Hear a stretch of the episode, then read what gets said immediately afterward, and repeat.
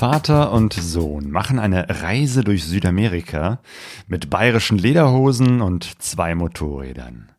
Sie fahren bis ans Ende der Welt, frieren in den Anden und werden nachts vom Sturm überrascht. Sie schreien sich an und lachen zusammen und lernen sich neu kennen. Also hört gut zu, wenn Armin und Marco Thalhofer im Podcast Nummer 181 ihr Buch vorstellen mit dem Titel Irgendwann ist irgendwann zu spät.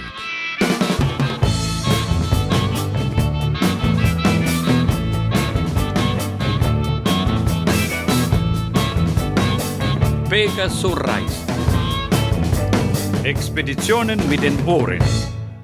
Herzlich willkommen zu Pegaso Reise. Ich bin Claudio und spreche heute mit Armin und Marco Thalhofer über eine Motorradreise durch Südamerika. Hallo Armin, hallo Marco. Hallo, Hi, servus. Ihr seid jetzt gerade in Krumbach, ne? In eurer Heimat? In unserer Heimat, richtig. Ja, das ist Bayern, oder? Das ist Bayern, ja. Nah an der Grenze zu Baden-Württemberg, bayerisch-schwäbisch, aber Betonung liegt auf bayerisch-schwäbisch. Ja, ich habe es auf den Fotos äh, eurer Reise gesehen, ähm, dass KRU euer Kennzeichen ist, ne? Ja, richtig. KRU für Krumbach. Ja. Ihr habt ganz frisch euer Buch rausgebracht. Man sieht es bei euch im Hintergrund. Ich zeige es dir auch nochmal. Irgendwann ist irgendwann zu spät. Das ist gerade vor ein paar Wochen rausgekommen. Das heißt, ihr seid Buchautoren. Ihr habt über eure Reise, die ihr gemacht habt, Vater und Sohn auf zwei Motorrädern einmal quer durch Südamerika ein Buch geschrieben. Und jetzt ist es raus. Wie fühlt sich das an, wenn man plötzlich jetzt das Buch, an dem man so lange gearbeitet hat, in den Händen hält? Schon speziell. Also Total. vor allem, wenn man das erste Mal dann in den Händen hält und auch im Laden sieht, äh, ist auf jeden Fall ziemlich cool, muss man schon sagen. Ja. Ja, sehr cool. Sehr cool. Und ihr habt gesagt, ihr würdet sogar ein Buch verschenken. Genau, Armin, äh, du warst ja auch schon letzte Woche dabei, als wir unser elfjähriges Podcast-Jubiläum gefeiert haben. Ähm, Und da haben wir das kombiniert mit einer Spendenaktion für Sea-Watch, für die zivile Seenotrettung. Und du hast da gesagt, wenn wir die 2500 äh, Euro Marke knacken, dann gibst du noch ein Buch raus. Und ich kann mir vorstellen, dass das heute klappt. Denn wir sind ganz knapp davor. Aktueller Spendenstand sind nämlich 2440 Euro und 50 Cent. Und äh, wir haben gesagt, wer die 2500 knackt, der kriegt heute auch nochmal ein Buch, ein Exemplar davon. Ist schon hergerichtet, ich habe schon in der Hand. Ich muss nur noch reinschreiben, an wen es äh, an geht. Persönliche Widmung natürlich inbegriffen. Sehr, sehr schön. Ja, dann lass uns mal reden. Wir haben gesagt, wir sprechen übereinander über eure Reisegeschichte. Ähm, ihr werdet ein bisschen was auch vorlesen aus dem Buch. Das ihr gemeinsam geschrieben habt, ist ja auch ungewöhnlich, dass man sozusagen äh, zu zweit an einem Buch schreibt. Ähm, ich kann mir vorstellen, dass das äh, gar nicht so einfach ist, weil ne, normalerweise ist das äh, ja eine Sache, wo einer sich hinsetzt äh, und eben halt einen Text schreibt und dann ist das sozusagen ein rundes Ding mit einem roten Faden. Ähm, aber zu zweiten Buch schreiben, da muss man sich ja doch ziemlich gut abstimmen und äh, miteinander genau sprechen, dass man nicht dasselbe schreibt und andererseits, dass der Übergang von einem Kapitel zum nächsten auch irgendwie so ist, dass äh, die Leserin, der Leser da irgendwie mitkommt. Ähm, wie hat das bei euch funktioniert, nicht nur zusammen zu reisen, sondern danach auch noch gemeinsam ein Buch zu schreiben?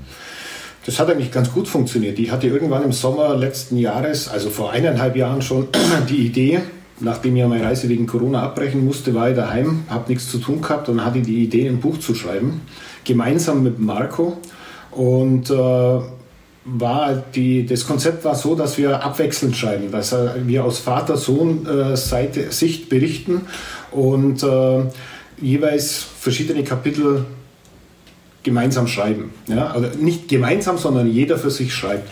Und dann haben wir uns ganz einfach, haben wir uns so einen fixen Termin gemacht. Wir treffen uns jeden Mittwochabend und am ersten Mittwoch haben wir uns quasi die Überschriften äh, äh, rausgesucht, Überschriften festgelegt, die Themen festgelegt und dann haben wir die aufgeteilt. Ja? Der Marco hat mir die Themen, äh, die mit Naturwissenschaft äh, zu tun haben, mit Geografie, Geologie, das ist, da ist er mehr spezialisiert und so haben wir das irgendwann mal aufgeteilt und dann war das eigentlich ganz easy zum Schreiben. Da hat jeder seine feste Aufgabe gehabt und dann ging es los. ja, der rote Faden war im Endeffekt, ist das die Reiseroute so grob und deswegen ist der, glaube ich, schon auf jeden Fall da. Und ja, auch der Übergang zwischen den Kapiteln, da haben wir uns dann noch ein bisschen abgestimmt, aber im Endeffekt hat jeder so seine Kapitel geschrieben und dann haben wir uns da immer ja, wöchentlich eigentlich dann nochmal zusammengesetzt und geschaut, dass das ganz gut, ganz rund lesbar ist.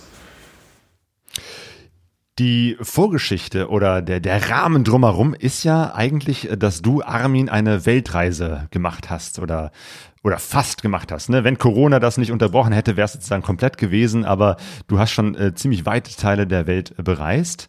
Ähm, und Marco, du bist dann in dem Teil Südamerika dazugekommen und ihr seid dann gemeinsam äh, quer durch Südamerika gefahren. Ich habe die Kamera heute so geschwenkt, dass man extra sogar diese alte Südamerika-Karte hier noch äh, in unserem Podcast-Studio sehen kann. Kommen gleich ähm, Erinnerungen hoch.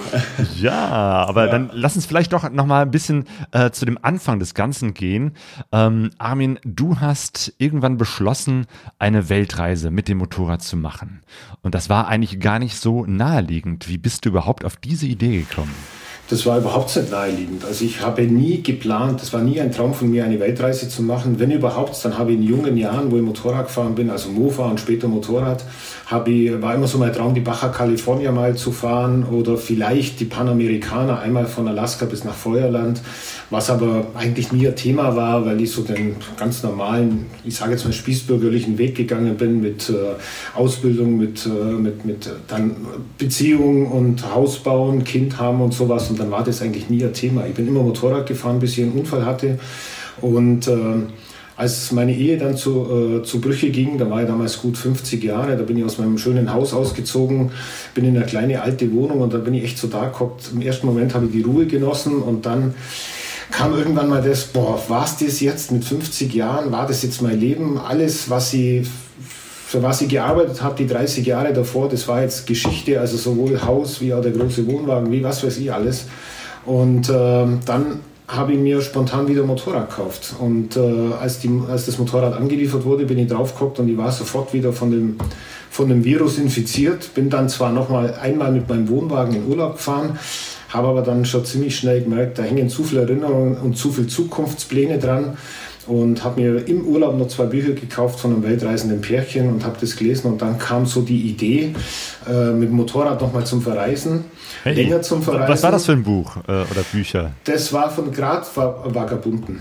Ah, ja, genau. Fanny und Simon, hey. Genau, von Fanny und Simon, richtig. Die ersten zwei und die Bücher, haben äh, dich motiviert, das ist ja cool. Die haben mich motiviert, Schön. richtig. Da war das so, ja. dann habe ich, mir, hab ich mir das so überlegt und habe mir gedacht, hm, jetzt vielleicht mal so Panamerikaner fahren oder, oder irgendwas Kleines und irgendwann kam ich zu dem Schluss, also zum Resignieren zu jung, aber zum Sagen irgendwann mal äh, habe ich mich zu alt gefühlt und jetzt war ich fit und äh, so habe ich die Idee dann vom Urlaub mit heimgebracht und der Marco war dann der Erste, dem ich das erzählt habe, mein Hirngespinst und habe dann wirklich gedacht, der bestätigt mir so meine Bedenken, die ich da ja hatte, weil ich bin ja nie lange gereist, ich bin doch nie alleinig unterwegs gewesen, ich war zwar schon mal in Island, äh, zu zweit. Ich war in Marokko, ich war zweimal im Nordkap. Aber ich habe noch nie eine Reise alleine gemacht und schon gar nicht über so eine lange Zeit. Das war für mich eigentlich unvorstellbar. Und da waren so die ganzen Bedenken in meinem Kopf. Noch nie alleine gereist, noch nie so lange unterwegs. Fremdsprachenkenntnisse reichen nicht aus. Ähm, ich habe noch nie in meinem Leben zum Beispiel ein Visum beantragen müssen. Ich wusste gar nicht, wie sowas geht. Ich wusste, konnte mit dem Begriff Carnet de Passage nichts anfangen. Ja. Und dann habe ich nach dem Urlaub Marco das eben erzählt und habe gedacht, der bestätigt mir meine, meine Bedenken. Und dann hat es mich getroffen wie ein Blitz, als er gesagt hat, voll geil, wenn nicht jetzt, wann dann? Keine Frau, kein Haus, okay. kein Hund, keine kleinen Kinder an der Backe und Motorradfahren kann schauen. So ist die Idee geboren. Ja. Marco, ähm, das äh, nochmal zu diesem Zeitpunkt äh, zurückgekehrt, ähm, muss ich war für dich irgendwie auch, äh, weiß ich nicht, ein bisschen ähm, komisch angehört haben, wenn der Vater, der ja sonst ähm, ne, normalerweise eher so eine, so eine Figur ist, so der, der, der, der unabhängig ist und, und der sein eigenes Ding macht, ähm, plötzlich den Sohn um Rat fragt. Ich meine, du hättest ja auch denken können, Mensch, der, der hat jetzt so seine Midlife-Crisis und äh, kommt jetzt auf völlig verrückte Ideen. Vielleicht muss ich ihn jetzt mal eher davon abhalten, dass er jetzt total am Rad dreht. weißt du noch, was du damals gedacht hast? Als dein Vater dir erzählt hat, ich möchte eine Motorradreise machen. Also, so eine kleine Midlife-Crisis war davor schon, darum habe ich mir gedacht, es wird schon nicht die zweite jetzt sein, es wird schon Hand und Fuß haben. Ähm, nee, und dann war das bei mir eben auch so, dass ich da immer jegliche Freiheiten hatte und auch schon recht viel einfach gereist bin und weiß, wie, wie toll das ist. Und dann war das eigentlich, ja, relativ äh, einfach, ihn da zu unterstützen, weil ich meine, ich habe die ganze Situation mitbekommen und habe das dann schon verstehen wollen, dass er irgendwie was verändern wollte und ja, äh, von dem her war das, war das für mich relativ leicht, da zu sagen, ja, mach das auf jeden Fall, weil die, die Erfahrungen, die man da hat, die Erlebnisse, die, die nimmt einem niemand mehr und die sind, glaube ich, so wertvoll, dass ich da auf jeden Fall ihn unterstützen wollte, wo das geht, ja. So unterstützen, dass du sogar gesagt hast, zu einem Teil der Reise komme ich mit dazu? Also war das auch sofort klar, ich will mitfahren? Also wir haben viele, viele Abende vor seiner Weltkarte verbracht mit der Routenplanung und allem und dass ich gesagt habe, ich komme da irgendwo mal dazu, das war eigentlich von Anfang an äh, klar. Und es war dann nur nicht die Frage, wo, weil ich war da zu dem Zeitpunkt mitten in meinem Bachelorstudium und wusste, ich wollte nach dem Bachelor eben nochmal ein halbes Jahr weg und der Plan war eben auch nach Südamerika zu gehen. Und dann haben wir halt so überlegt, von der Zeit her, wo ich dann fertig bin mit dem Studium, wo er dann gerade sein wird und nach seiner ursprünglichen Routenplanung wäre das, glaube ich, Australien oder Neuseeland gewesen. Und dann haben wir gesagt, ja, das können wir schon mal machen, da für ein, zwei Wochen oder für drei, dass ich hinten drauf mitfahre. Und dann kam mir aber auch die Idee, ein bisschen länger mitzufahren. Und da sind wir aber dann recht schnell drauf gekommen, dass mit Zelt, Gepäck und mir mit fast zwei Metern hinten drauf auf der GS, dass da dann nicht mehr viel los sein wird mit irgendwo Offroad fahren und an coole Orte hin, hinzukommen. Ähm, und so hat sich das dann alles ziemlich schnell verändert, ja. Aber der Plan, dass ich ihn irgendwo besuchen komme, der war von Anfang an eigentlich da. Welche Beziehung hattest du denn damals so zum Motorradfahren? Weil du sagst, ne, erstmal dachtest du, steig einfach beim Papa hinten mit drauf. Ähm, das heißt, du bist damals noch nicht Motorrad gefahren? Also Beziehung keine. also keine ist gelogen. Ich bin als Kind äh, relativ viel mitgefahren, bis ich, keine Ahnung, 13 15, war. 14 bis zum 14, ja, mhm. okay. Genau, also eine Zeit lang bist du, Armin, schon mal Motorrad gefahren und hast den Sohnemann irgendwie mit äh, draufgenommen. Es gibt genau. im, im, Buch auch so, so ein Foto, äh, irgendwie, ja, wo du ja. als der Papa und der kleine ja. Sohn irgendwie, der kleine Marco vorne irgendwie auf dem Tank sitzt. Das war schon eine Zeit. Aber dann gab es irgendwie so einen Abbruch. genau, das, das war dann, ja, das war dann der, der Unfall und genau. ich habe dann, mhm. also Papa hatte den Unfall ist ins Krankenhaus gekommen und ein Bekannter hat eben das Motorrad bei uns daheim vorbeigebracht und ich habe die Maschine gesehen und habe gesagt, ich steige da nie wieder drauf, ich fahre da nie wieder mit. Das war richtig ein übler Unfall. Nee, eigentlich nicht. Ich bin weggerutscht und äh, bin halt in der Verkehrsinsel reingeknallt und habe meinen Fuß schwer verletzt und habe dann im Krankenhaus, das war das Schlimme, dann eben an dem verletzten Fuß noch einen Krampf in der Wade gekriegt, den man nicht lösen konnte und das waren natürlich furchtbare Schmerzen und das hat er dann miterlebt, weil er kam dann mit seiner Mama ins Krankenhaus und dann war meine Motorradkarriere damals äh, nicht geplant zu Ende. Ich habe eigentlich geplant im Krankenhaus, ich bestelle mir das gleiche Motorrad gleich nochmal, aber das gab es dann in dem Moment nicht. Da hat es geheißen, okay, bis zum Frühjahr muss ich warten und dann hat sich das irgendwie dann zerschlagen, weil die Verletzung war dann doch komplizierter, als ich gedacht habe. Ich war also mehr als ein halbes Jahr in Krankengymnastik. Und äh, ja, mei, und dann, wenn man frisch bautes Haus hat, dann nimmt man das Geld und steckt es irgendwo anders rein. Und dann war er sehr aktiv mit Mountainbiken im Sommer und da bin ich auch mal mit und dann habe ich eigentlich gar keine Zeit mehr gehabt. Aber davor bin ich immer gefahren. Also ich bin von meinem 22. Lebensjahr an immer Motorrad gefahren. Wie gesagt, ich war in Marokko, ich war in Island, ich war zweimal am Nordkap, ich bin jedes Jahr mehrmals nach Südtirol gefahren. Und äh, für mich war das nie eine Option, nicht mehr Motorrad zu fahren, bis dann eben dieser Unfall passierte. Hm. Okay, es war also so ein bisschen back to the roots, zurück zum Richtig. Motorradreisen. Ja. Und für dich, Marco, war es was völlig Neues. Wie bist du da rangegangen? Komplett, ja. Also wie gesagt, eben auf einem Zweirad unmotor unmotorisierter Art äh, hatte ich dann recht viel Erfahrung. Also bin im langen Mountainbike-Rennen gefahren. okay, das da, ist schon mal ein guter Einstieg. Also, genau, ist ein guter Einstieg ja. und ich war mir da auch ziemlich sicher, also ich wusste, dass mir das Motorradfahren Spaß macht, weil ich bin schon ein paar Mal halt auf dem, irgendwie auf dem Roller von Bekannten äh, gefahren, von Kumpels und wusste, dass mir das taugt und vor allem eben die, die Aussicht, da viel Offroad unterwegs zu sein, wusste ich auch, dass das halbwegs gut funktionieren wird, weil im Endeffekt sind es auch zwei Räder. Klar, es hat einen Motor, aber so im Gelände fahren, ich glaube, es bringt schon viel, wenn man, wenn man auf jeden Fall auf dem Fahrrad ganz gut fährt, kann man mit so einem Motorrad, dann lernt man es, glaube ich, schneller, mhm. gut damit umzugehen. Genau, das Steuern Und mit dem ganzen Körper, das ist ja ganz wichtig. Äh, wenn man genau. das kann auf dem äh, Fahrrad, ja. auf, bei, bei größerer Geschwindigkeit, dann ist das hilfreich beim Motorrad ja, und auch so Sachen, wo man hinschaut und äh, einfach, ja, es hat auch zwei ja. Räder und da ist einfach ja. die ganze Fahrphysik ist doch ähnlich. Und darum wusste ich, also ich war mir da eigentlich sicher, dass mir es Spaß macht, ja. Ähm, und es war dann eigentlich eine recht äh, kurzfristige Entscheidung mit dem Motorradführerschein. Also wir sind dann auch eines Abends wieder vor der, vor der Weltkarte gestanden und Hatte ich dann den Vorschlag oder du? Ja, nee, du hast zu mir gesagt, dass du eigentlich nach dem Studium bei mir mitfahren könntest, weil die Frage war, gehst du auch nach Südamerika? Habe ich gesagt, Ja, genau. logisch mache ich Ja. Südamerika auch. Wenn ihr die ganze Welt macht, dann gehört Südamerika auch dazu. Da freue ich mich auch schon drauf. Dann hat er gesagt, voll cool, dann fahre ich damit. Und da war das eigentlich ganz schnell klar. Also das geht nicht, wie er vorher erklärt hat, zu zweit mit zwei Großen auf der, auf der dicken GS mit Gepäck und durch die, durch die Anden auf dieser Höhe und mit Schlamm, mit Felsen und mit Sand. Er hat gesagt, das geht nicht. Und dann habe ich so einen Geistesblitz gehabt und gesagt, ich mache dir jetzt einen Vorschlag. Du mach, ich zahle einen Motorradführerschein. Wir kaufen uns nochmal ein anfängertaugliches Motorrad äh, und wir fahren mit zwei Motorrädern ein halbes Jahr durch Südamerika. Und so kam das dann zustande. Und am nächsten Tag habe ich ihn getroffen. Und dann habe ich gesagt, zwei Wochen Zeit zum Überlegen. Er sagt, da muss er bloß eine Nacht drüber schlafen. Am nächsten Tag hat er gesagt, kannst du mich gleich beim Kumpel von mir zur Fahrschule anmelden. Ich mache einen Führerschein. Und somit, somit ist das eigentlich geboren. Ja. Ja. Was dann natürlich auch zur, Entschuldigung, Ja. was dann natürlich auch zur Folge hatte, dass ich meine ganze Route umplanen musste, weil ich ursprünglich, äh, für mich war es wichtig, dass ich daheim starte und ich wollte mindestens ein halbes Jahr auf meinem Motorrad sitzen, also ich wollte es nicht verfliegen oder verschiffen, sondern ich wollte an meinem Heimatort mit dem Motorrad wegfahren und wollte da bestenfalls auch wieder mit meinem Motorrad zurückkommen. Und geplant habe ich, so wie das Rolf Lange zum Beispiel auch gemacht hat, so Richtung Asien erstmal, dann Australien, dann Nordamerika, Südamerika und dann über Afrika heim, den schwierigsten Kontinent am Schluss. Und das war dann nicht möglich, weil wir hatten nur ein halbes Jahr Zeit nach meinem Start, bis sein Studium zu Ende war. Und wir wussten, wir müssen uns irgendwo äh, Anfang, Mitte Oktober, Ende Oktober treffen. Und somit äh, war für mich dann klar, ich muss umplanen und äh, habe mich dann für Afrika entschieden und bin als allererstes durch Afrika.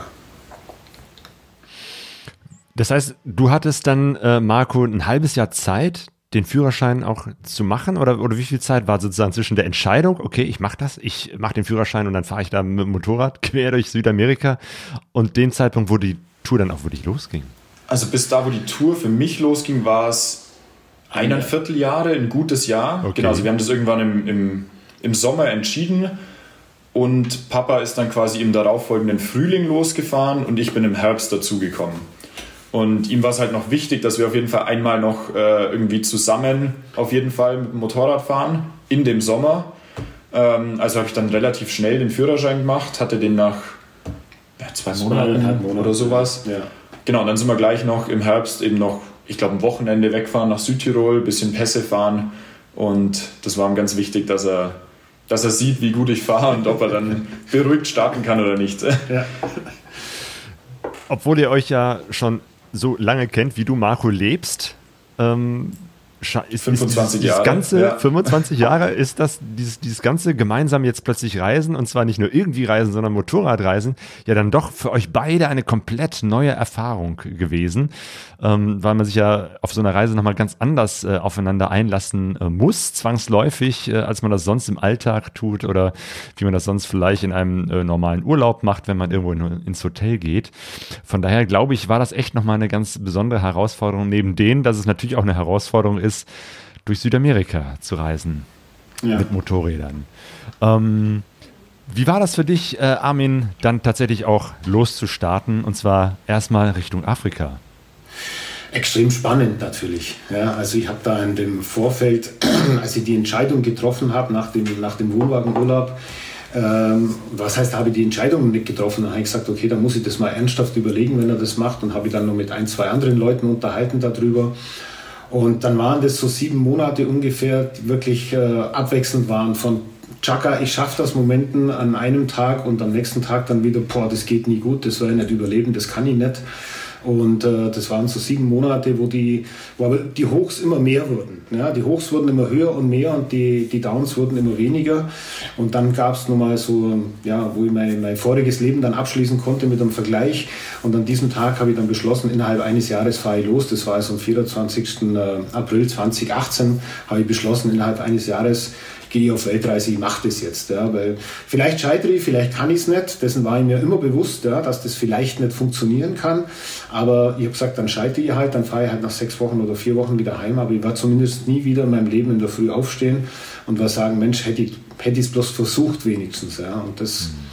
Und dann kam eben dieses Jahr Vorbereitung für mich und da hat eben dann der Marco auch seinen Führerschein gemacht und dann bin ich tatsächlich am 3. April 2019 mittags um 12 Uhr in meinem Heimatort gestartet und bin zuerst mal nach Südtirol gefahren.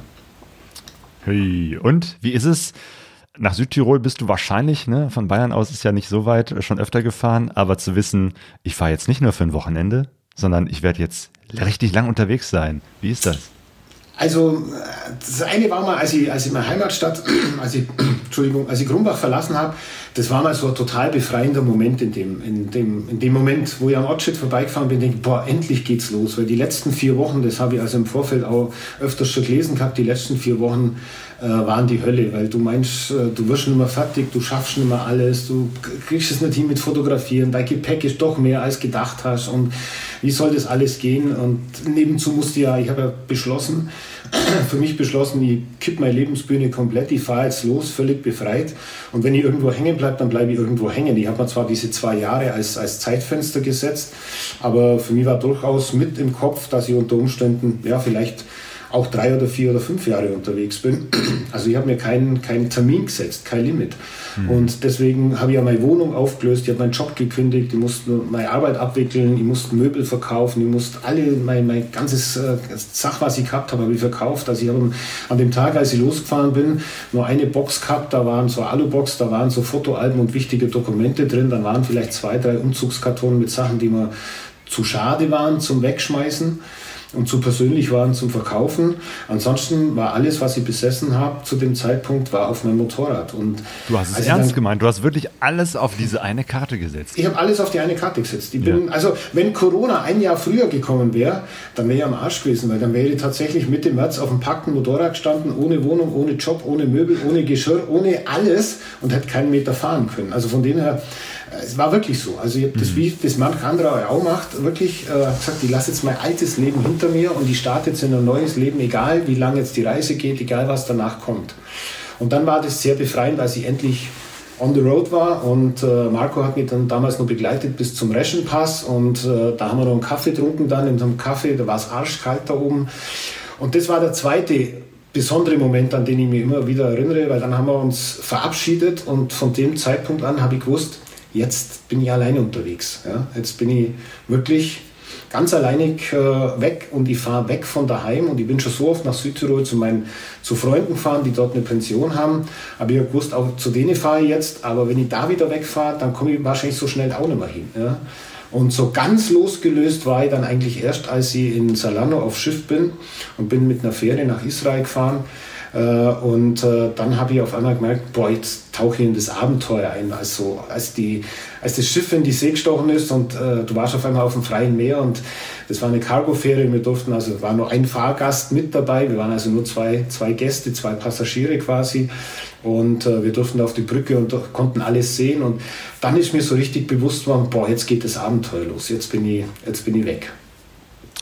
Jetzt bin ich weg. Und dann bist du über Israel dann durch Afrika gereist? Genau, Israel und von Israel über Jordanien, weil ich wollte nicht äh, über den Grenzübergang Taba, also diesen israelisch-ägyptischen Grenzübergang fahren, weil ich da also bei meinen Recherchen auch äh, rausgekriegt habe, dass es unter Umständen Probleme bereitet, wenn man von diesem Grenzübergang einen ägyptischen Einreisestempel hat und man will dann ein Visum von Sudan haben. Äh, die Israelis machen ja auch keinen Stempel mehr im Pass, da kriegt man nur so ein Einlegeblatt, aber die kennen natürlich diesen Grenzübergang Taba, den israelisch-ägyptischen Grenzübergang. Deswegen war im ersten Moment Jordanien für mich ein reines Transitland ja, und war dann total überrascht. Das war eigentlich die erste ganz große Überraschung auf der Reise, wie freundlich, wie nett, wie hilfsbereit die Leute da waren in Jordanien, wie toll das Land war. Ich bin dann auch insgesamt, ich meine, zehn oder zwölf Tage in Jordanien gewesen und nicht nur die drei oder vier, die ich geplant hatte. Und bin dann eben über Jordanien äh, nach Ägypten eingereist, von Ägypten weiter durch den Sudan, Äthiopien, Kenia, äh, Uganda, Ruanda. Äh, dann bin ich nach Tansania, habe mal eine kurze Pause gemacht von zehn Tagen, um mich zu erholen. nach drei Monaten auf Sansibar von dort weiter nach Malawi. Dort war ich eingeladen von einem Deutschen, der da unten schon seit 30 Jahren lebt. Und dann habe ich über Sambia, äh, bin ich an die Westseite gewechselt, äh, nach äh, Namibia und dann runter Südafrika. Und dann war ich irgendwann, nach knapp sechs Monaten, bei ähm, Cape Agallas in Südafrika. zack, mal eben zack. so Tirol, Mal schnell 32.000 Kilometer hinter mir. Normalerweise hätte ich dich schon 20 Mal unterbrochen und gesagt, Moment, das musst du genauer erzählen. Aber wir wollen uns ja heute hier ähm, auf äh, Südamerika äh, konzentrieren. Ähm, und ähm, ja, ihr habt das ja auch in diesem Buch beschrieben und äh, vielleicht mögt ihr auch mal ein bisschen eine, eine Kostprobe dazu geben. Ähm, vielleicht magst du mal äh, dieses Kapitel, die Spannung steigt, ähm, ja, lesen. Gerne. Damit wir so, so, so, einen Eindruck bekommen, wie das dann langsam losging, weil das äh, neben dem Abenteuer ein halbes Jahr in Afrika unterwegs zu sein, begann ja dann mit Südamerika nochmal eine ganz eigene neue Geschichte. Ganz eigene neue Geschichte. Ja, die Spannung steigt. 10. Oktober 2019, Buenos Aires, Aeroporto Internacional Ministro Pistarini, gegen 13 Uhr.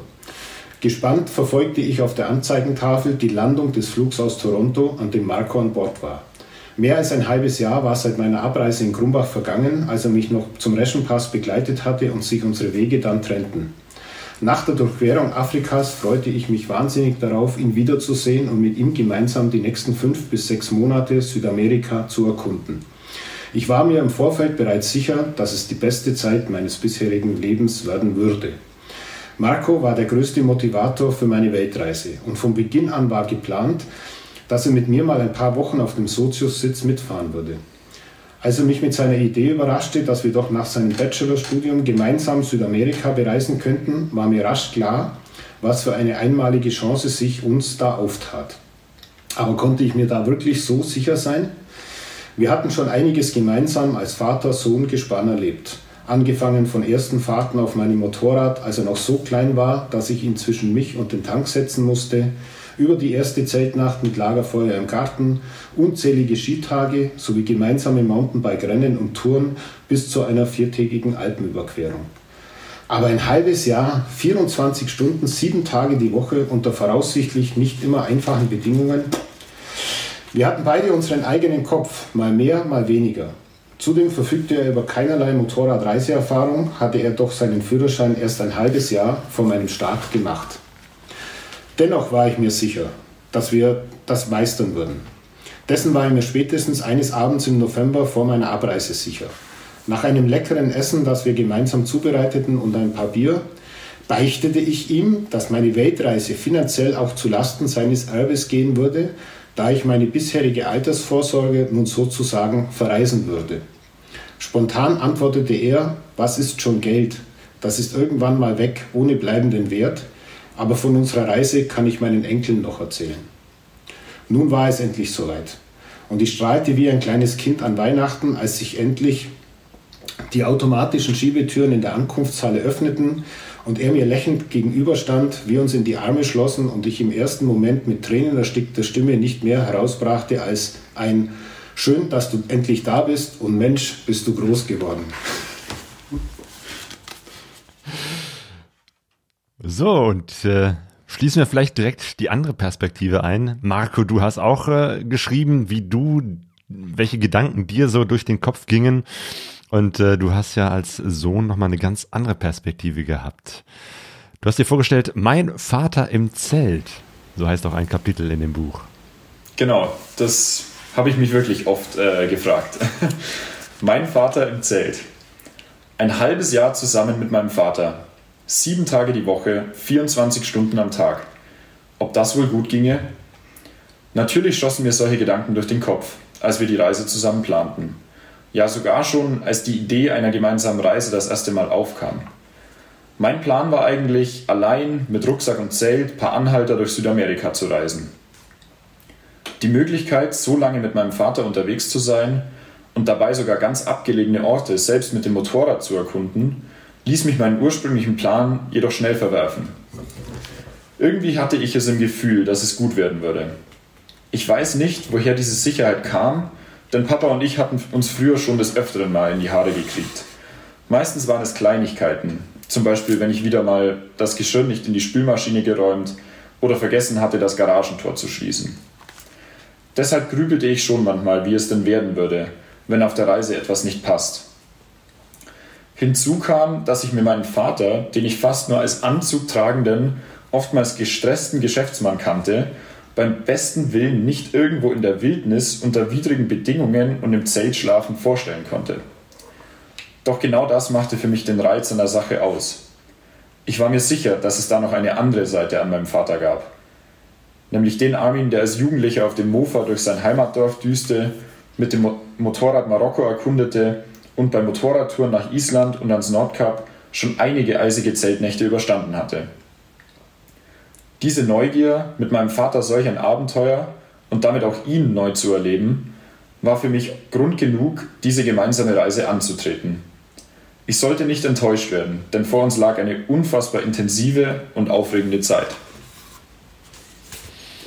Und diese Zeit ging dann los ähm, und du musstest dann erstmal an dein Motorrad kommen. Ne? Das hast du, hast es verschickt per Schiff oder Flugzeug? Wie war das? Es ging tatsächlich mit dem Flugzeug äh, rüber und ja, es war ja insgesamt die Reise, also auf jeden Fall schon für mein Studentenbudget, obwohl ich da gute Unterstützung hatte, natürlich ein ganz schöner Brocken. Deswegen habe ich versucht, äh, Geld zu sparen, wo es irgendwie ging. Ähm, es war aber dann einfach mit Seefracht, ist es ja schon riskant. Also es dauert gern mal länger und es waren dann, glaube ich, 500 Euro, was es billiger gewesen wäre. Und ich hätte aber den Sommer über nicht so lange Motorrad fahren können. Deswegen habe ich mich dann entschieden, es eben mit dem Flugzeug zu schicken und auch selber das Motorrad zu verpacken. Und habe dann ja, eigentlich am Tag davor das Motorrad in eine selber gebaute, auf eine selber gebaute Palette gepackt, eine Kiste drumherum gebaut. Ziemlich abenteuerlich. Habe das dann ähm, so eine halbe Woche vor meinem Flug auf den Hänger gezurrt und habe es nach München an den Flughafen gefahren. Und das war dann auch wirklich ich glaube, einen Tag vor mir kam es in Buenos Aires an. Und als ich dann auch in Buenos Aires war, haben wir eigentlich uns direkt auf den Weg da zu der Frachtabteilung gemacht und mein Motorrad da rausgeholt und habe das dann am Flughafen eben noch zusammengeschraubt. Also der Lenker war weg, das Windschild, der Vorderreifen war, das Vorderrad habe ich rausgebaut und mhm. dann habe genau, ich da damit das Motorrad niedriger ist, damit die Kiste oder die Palette einfach niedriger ist und du weniger genau. ähm, Kubikzentimeter hast, äh, weil jeder sehr teuer ist. Ne? Genau, weil es eben nach Volumen geht. Das erstmal wieder zusammenschrauben. Ja, das heißt, je kleiner, desto günstiger in Anführungsstrichen. Ja. ist natürlich immer noch sauteuer. Ähm, aber es war wirklich, also die Kiste war auf den, auf den Zentimeter angepasst und alles so, so klein wie möglich äh, zusammengepackt. Mhm. Was hat das gekostet? Das waren 2500 Euro von München aus nach Buenos Aires. Ja. ja. ja. Und du warst unterwegs mit einer BMW F800? Genau, eine F800 GS. Ähm, also wo Papa vorhin gemeint hat, ja, ein anfängerfreundlicheres Motorrad, das würde ich jetzt im Nachhinein nicht ganz so unterschrei äh, unterschreiben. Ähm, ich meine, ich bin 1,95 groß, äh, deswegen ist die Größe vom Motorrad kein Problem, aber es ist trotzdem noch ein, einfach ein schwerer Bock. Also sobald, vor allem im Sand und so, und sobald sie umfällt, ist besser als die 1200er natürlich, aber ist immer noch eine schwere Kiste. Ja, die 1200er bist du dann gefahren, Armin. Ich habe die 1200er Adventure, ja. Ja. Hast du die auch extra für die Reise? Die, ach ja, stimmt, du hattest ja lange Zeit keins. Das heißt, Du hattest dann ja, diese. Ich habe zuerst eine andere, ich habe zuerst eine andere gekauft, wo ich wieder angefangen mhm. habe mit Motorradfahren, bevor die Idee zur Weltreise kam. Und als ich diese Idee hatte und wo ich auch festgestellt habe, dass der Wohnwagen, der muss weg, da hängt zu viel dran, dann habe ich den Wohnwagen quasi gegen eine neue 1200er Adventure eingetauscht und bin mit der in dem Jahr davor, also im Jahr 2018, ähm, in Europa spazieren gefahren. Ja, habe einfach auch mal getestet. Ich habe einen Testurlaub damals gemacht in England für drei Wochen. Ich wollte also einfach mal schauen, wie gehen meine Schulenglischkenntnisse, komme ich da überhaupt durch. Ich habe schon seit, keine Ahnung, 15 oder 18 Jahre davor in keinem Zelt mehr geschlafen. Geht das überhaupt noch? Musste natürlich die ganze Ausstattung auch besorgen im Vorfeld. Und so bin ich mit der, mit der Adventure dann 20.000 Kilometer, knapp 20.000 Kilometer durch Europa gefahren, bevor die dann auf, auf Reise ging. Ja. Und wie hat sie sich gehalten? Wie, in welchem Zustand war sie nach einem halben Jahr Afrika? In einem besseren, äh, wie ich gedacht habe. Also man sieht es natürlich, also man darf, ich bin ja so normalerweise sehr pingelig mit meinen Fahrzeugen, also meine Motorräder sehen normalerweise wie aus dem Ei gepellt aus, so wie mein Auto auch. Ähm, aber das war mir bewusst, das ist ein Reisemotorrad, die muss eine Patina kriegen, ja, und die werde ich auch nie wieder in meinem Leben verkaufen. Also meine größte Sorge war, dass das Motorrad stark verunfallt oder dass, dass das mir tatsächlich vielleicht auch gestohlen wird. Ähm, und ich habe mir über jeden, also ich habe mir über keinen Kratzer aufgeregt und gar nichts. Und wenn man viel äh, vor allem auch durch Namibia fährt. Das ging aber schon in Kenia und Uganda los, diese, diese afrikanischen Wellblechpisten. Davor war es der extreme Sand im Sudan und in Ägypten. Also die hat schon eine Patina gehabt, aber es war weniger, als ich gedacht habe. Also selbst heute noch mit knapp 100.000 Kilometer, wenn ich die einmal abdampf, äh, dann sieht die auf den ersten Blick noch gar nicht so schlecht aus, aber im Feinen sieht man es natürlich, dass überall der Lack weggeschmögelt ist, dass sie natürlich viele Kratzer hat, weil ich bin ja nicht bloß einmal umgefallen, das war also mal des Öfteren, aber ich finde, das gehört zu so einer Reisemaschine Maschine dazu, ja. Und dann wart ihr da zu zweit mit zwei Motorrädern, mit dem ganzen Gepäck, genau, Zelt, Schlafsäcke, Isomatten hattet ihr auch dabei, das heißt, äh, es war nicht nur Hotel angesagt.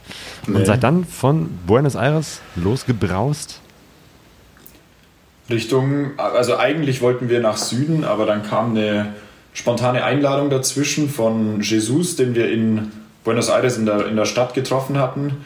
Und dann, der hat uns zu sich nach Hause zum Asado, also zum Barbecue quasi eingeladen. Dann ging es erstmal nach, nach Uruguay. Also hat unser eigentlicher Plan, nach Süden loszufahren, schon mal um 180 Grad nicht funktioniert. nach es ging Norden, nach Norden. Nach Uruguay. Genau. Sehr schön. Wie ist also ein Asado? Ein uruguayanisches. Oh, gigantisch. Also die, die beiden Länder, die, die betteln sich immer so, wo es das bessere Asado gibt und das bei Jesus ist schon war eigentlich ganz oben auf der Liste, ja. ja. Aber das bekanntere Land für Fleisch ist natürlich äh, Argentinien. Aber da wird man nie enttäuscht. Ja, und es gab natürlich auch, auch dann äh, Dinge, die äh, unvorhersehbar waren. Ähm, genau, ihr seid sogar bis nach Brasilien gefahren, äh, was ich natürlich sehr cool finde. Ähm, Brasilien ist so, so mein äh, Sehnsuchtsland. Äh, ich habe Familie dort, deswegen äh, ah, gucke ich da immer besonders okay. drauf, wenn mhm. Menschen nach Südamerika fahren, ob sie denn auch äh, nach Brasilien fahren. Ähm, aber ihr habt auch erste Pannen erlebt und äh, das äh, mhm. hast du, Marco, in dem Kapitel Erste Pannen und Wasserfälle beschrieben. Genau. Da geht es eben auch nach Brasilien. Dann fange ich damit mal an. Erste Pannen und gigantische Wasserfälle. Nach dem Abschied von Jesus machten wir uns entlang Uruguays Atlantikküste auf in Richtung brasilianischer Grenze, wo wir entscheiden wollten, ob wir den größeren Umweg über die Iguazu-Wasserfälle auf uns nehmen. Nun war endlich die Zeit gekommen, das erste Mal das Zelt aufzuschlagen. Ein Moment, auf den ich mich seit Ewigkeiten freute und den ich auch mit einer gewissen Spannung erwartete. Wir waren zwar in den vergangenen Jahren des Öfteren campen, jedoch mit, jedoch mit großem Hümer-Wohnwagen inklusive angenehmer Matratzen und Lattenrost. Mein Vater, der Geschäftsmann, nun in einem kleinen Zweimannzelt. Seine früheren Zeltabenteuer kannte ich nur aus Erzählungen. Daher war ich trotz etlicher Nächte, die er die Monate zuvor in Afrika im Zelt verbracht hatte, irgendwie noch skeptisch. Wir bogen von der Hauptstraße ab und fuhren einige hundert Meter bis zum Ende einer Schotterpiste. Das Schild, das signalisierte, dass Motorräder am Strand verboten sind, übersahen wir in der herannahenden Dämmerung leider und standen alsbald mit unseren Maschinen am Sandstrand vor den Wellen des Atlantiks. Zwischen ein paar Büschen schlugen wir halbwegs windgeschützt unser Zelt auf, stellten die Campingstühle in den Sand und öffneten ein kühles Bier. Ein Ritual, das sich, das sich die Reise über manifestieren sollte. Etwas überrascht war ich schon von der Gelassenheit, die mein Vater an den Tag legte. Wind und Zickereien unseres Campingkochers zum Trotz. Am folgenden Tag entschieden wir uns, den kleinen Umweg von gut 3000 Kilometer in Kauf zu nehmen und über die Iguazu-Wasserfälle nach Ushuaia zu fahren. Nicht gerade der direkte Weg. Brasilien empfing uns mit Regen und öden Straßen entlang der Küste. Nach zwei Tagen war es dann Zeit, dem Meer den Rücken zu kehren. Der Blick auf das Navi versprach Gutes schlängelte sich die Route doch in unzähligen Kurven die Hügel ins Landesinnere hinauf. Fahrspaß pur auf perfekt geteerten Straßen. Als wir mit gut 110 km/h die sanften Kurven der Ruta do Sol nahmen, merkte ich auf einmal, dass mit meinem Motorrad etwas nicht stimmte. Dann ging alles ganz schnell. Mein Lenker begann zu schlingern und die ganze Fuhre zog nach links. Ich versuchte noch gegenzusteuern und zu bremsen, doch so sehr ich auch nach rechts lenken wollte, mein Motorrad fuhr schlingernd auf die Gegenfahrbahn. Nach einigen Metern rutschte mein Vorderrad vollends weg und ich legte das Motorrad und mich auf die Seite.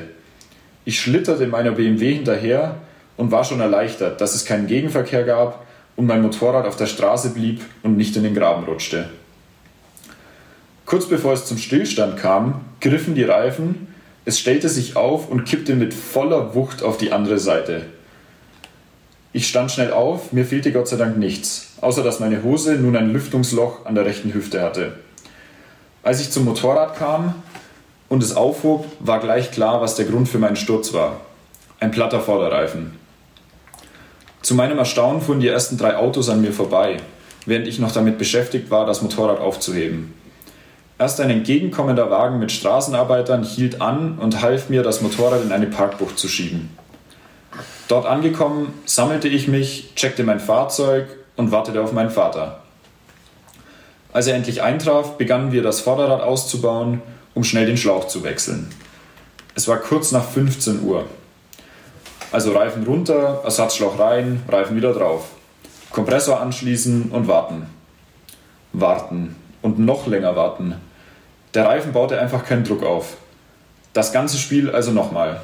Reifen runter, Schlauch anschauen und siehe da, offensichtlich hatten wir den Schlauch eingeklemmt und direkt wieder ein Loch reingemacht. Ärgerlich, aber wir hatten ja auch Flicken dabei.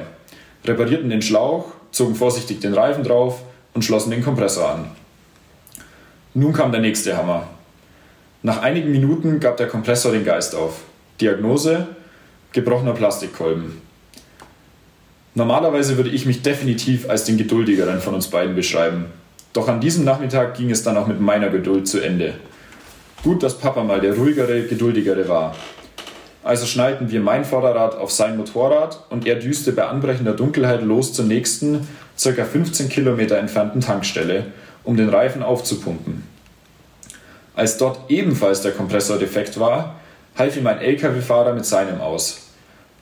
Abends um 19 Uhr konnte ich dann endlich bei Dunkelheit mit Stirnlampe mein Vorderrad einbauen und es ging mit schwammigen 1,5 Bar Druck im Reifen zum nahegelegenen Campingplatz. Am nächsten Morgen waren wir schon enttäuscht, dass wir den schönen grünen Campingplatz an einem kleinen Fluss nicht länger genießen konnten.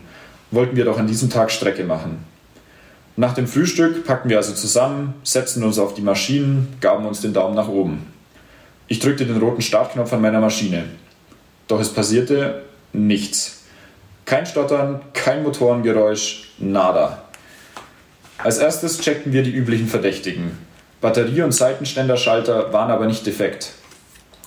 Wir begnadeten Nichtmechaniker waren recht schnell mit unserem Latein am Ende.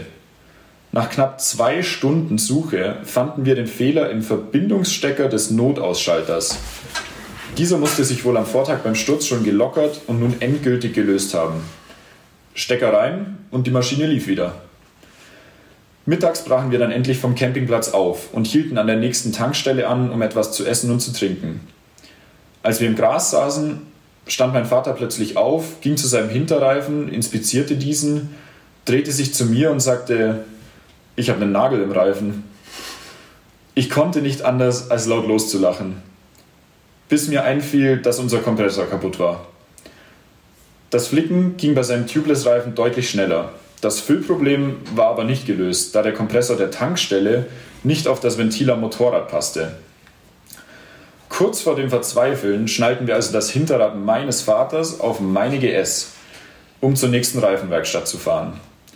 Gerade als ich starten wollte, machte uns ein Einheimischer auf seiner 125er auf die 50 Meter entfernte Borracharia aufmerksam. Portugiesisch für Reifenwerkstatt. Ich musste herzlich lachen, als ich Papa frustriert, frustriert zur Werkstatt laufen sah. Er konnte die Situation erst im Nachhinein belächeln. Nach all den Zwischenfällen kamen wir zwei Tage später endlich an unserem Ziel, den Iguazu-Wasserfällen, an. Die Fälle liegen auf der argentinisch-brasilianischen Staatsgrenze. Wir entschieden uns für die brasilianische Seite, da man hier zwar weiter weg von den Kaskaden ist, dadurch aber die ganze Ausdehnung dieses Naturspektakels sehen kann.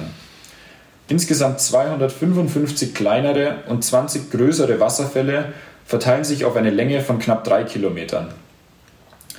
Die höchste Stelle mit 82 Meter bricht allein keine Rekorde. Jedoch sind die herabstürzenden Wassermassen in der Garganta del Diablo, Teufelsschlund, so gewaltig, dass es einem nahezu den Atem raubt. Gut 1500 Kubikmeter Wasser stürzen das UNESCO-Welterbe hinunter. Pro Sekunde. Zum Vergleich, ein 50 Meter Olympiaschwimmbecken fast 2500 Kubikmeter. Die Wasserfälle von Iguazu. Und äh, in eurem Buch ist ja auch eine richtige Karte drin, ganz vorne und ganz hinten, Nord, Süd, wo man äh, richtig nachvollziehen kann, wo ihr lang gefahren seid. Und ihr seid auch durch äh, Curitiba gefahren. Habt ihr da noch Erinnerungen dran? Puh, nicht wirklich. ist die Stadt, in der mein Vater geboren wurde, wo er herkommt. Deswegen okay. frage ich nach. Nee, leider nicht. Also, Nein, das hätte schon vorher sagen müssen. Hätten wir uns was ausgedacht. nee, wie gesagt, ähm, das war dann mit den ganzen Pannen, haben wir dann irgendwann versucht, es war wirklich wie verhext. Wir haben irgendwann geglaubt, ja. das, das kann ja nicht mehr sein. Das heißt, der Sturzplatten dann der, der Stecker an meinem Motorrad, das nicht mehr angesprungen ist, dann nochmal ein Platten und dann haben wir einfach versucht, Strecke zu machen irgendwann, weil wir auch zu unserem Ziel kommen wollten. Ähm, ja, deswegen Curitiba haben wir keine besondere Erinnerung dran, leider. Und es war so, ich bin ja durch, durch Afrika sechs Monate gefahren, insgesamt 32.000 Kilometer ohne Panne und ohne einen platten Reifen. Also ich habe tatsächlich an diesem Tag das allererste Mal mein Reifenflickzeug auspacken müssen. Und das ist schon erstaunlich. Also durch, einmal durch Afrika ohne Platten, das ist schon... Ohne Platten, ja. ja. ja. Nicht schlecht. Und dann passiert gleich so eine ganze Folge, die einen dann doch vielleicht etwas aus dem Konzept bringt.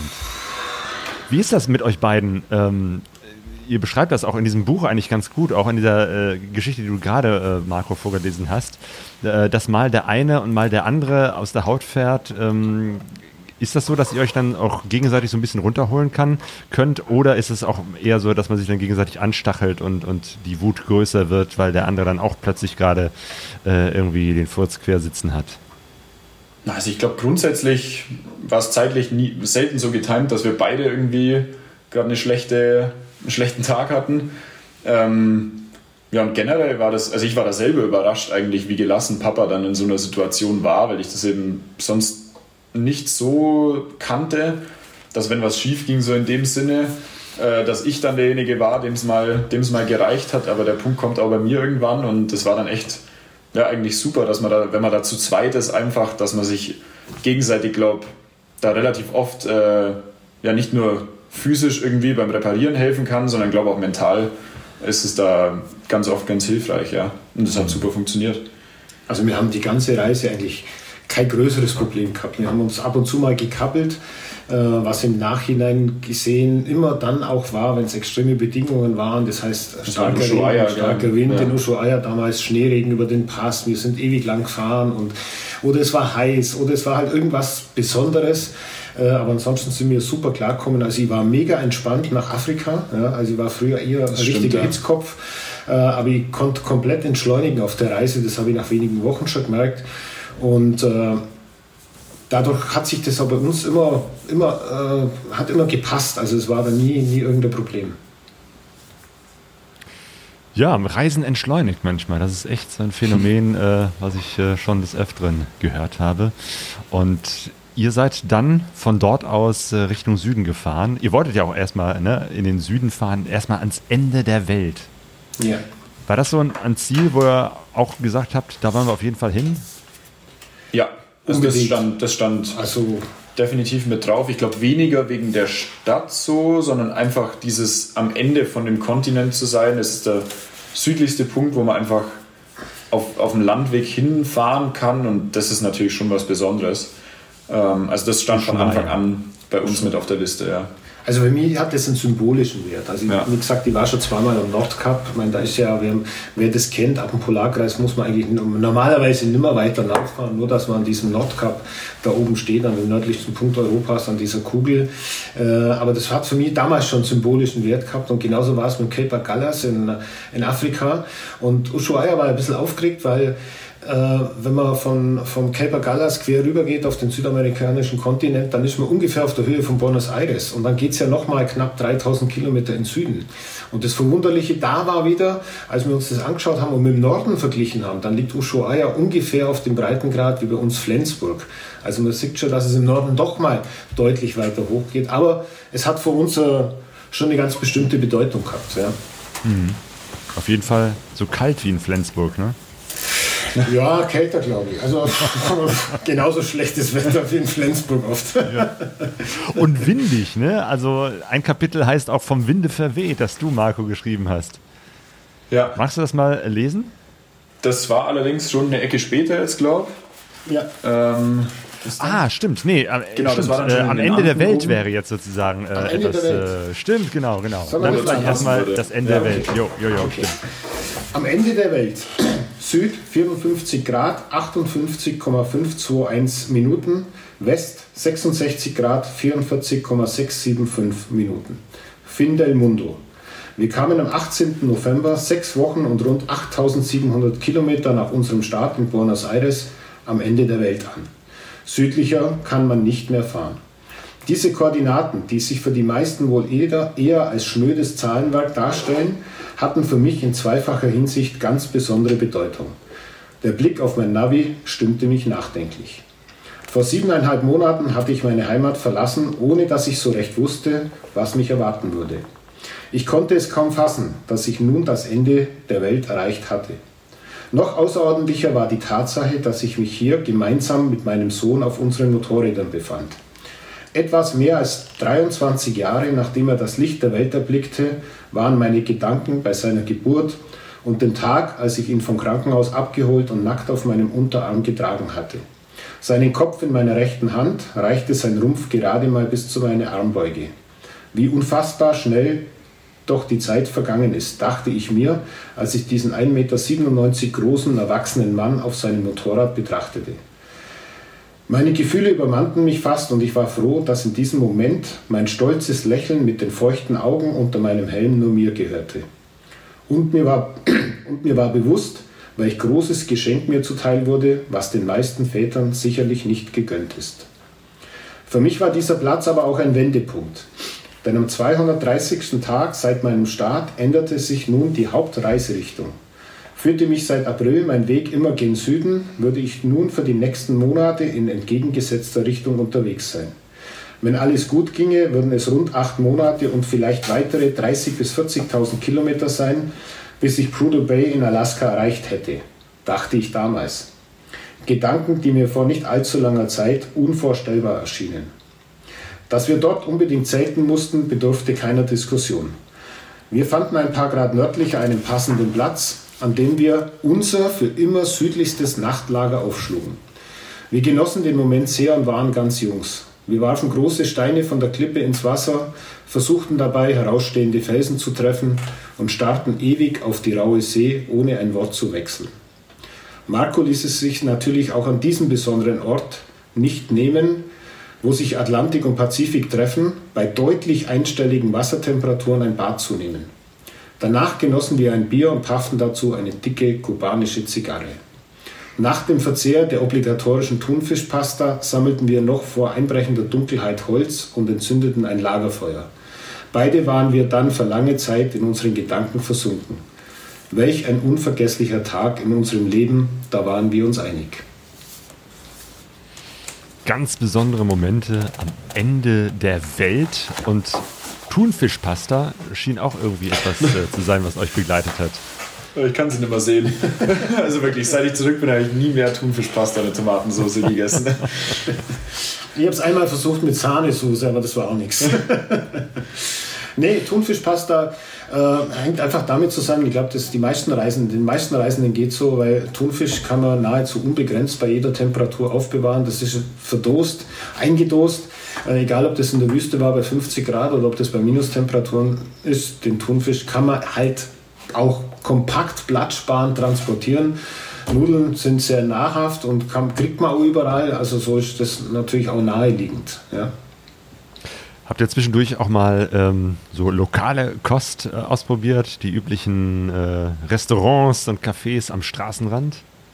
Ja, absolut. Also immer, wo es ging eigentlich. Klar, abends, wenn wir irgendwo gezeltet haben, haben wir halt selber gekocht.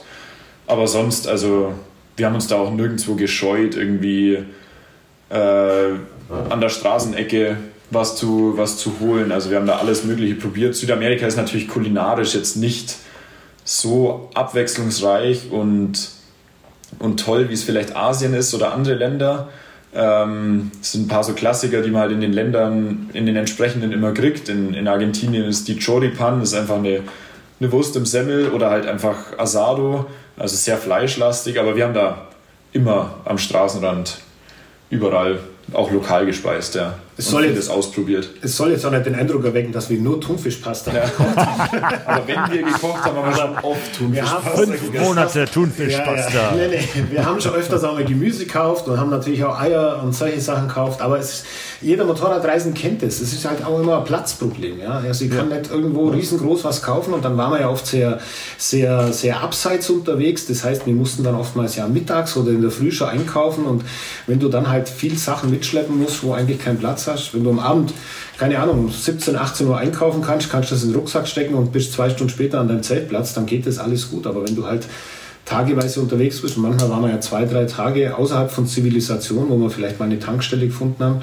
dann geht es halt an den Thunfischpasta, an der Thunfischpasta nicht vorbei, zumindest war es für uns so. Und mich satt zu kriegen geht halt dann auch mit Pasta und. Äh, Und es kam ja noch dazu, der Kerl hat ja immer Hunger.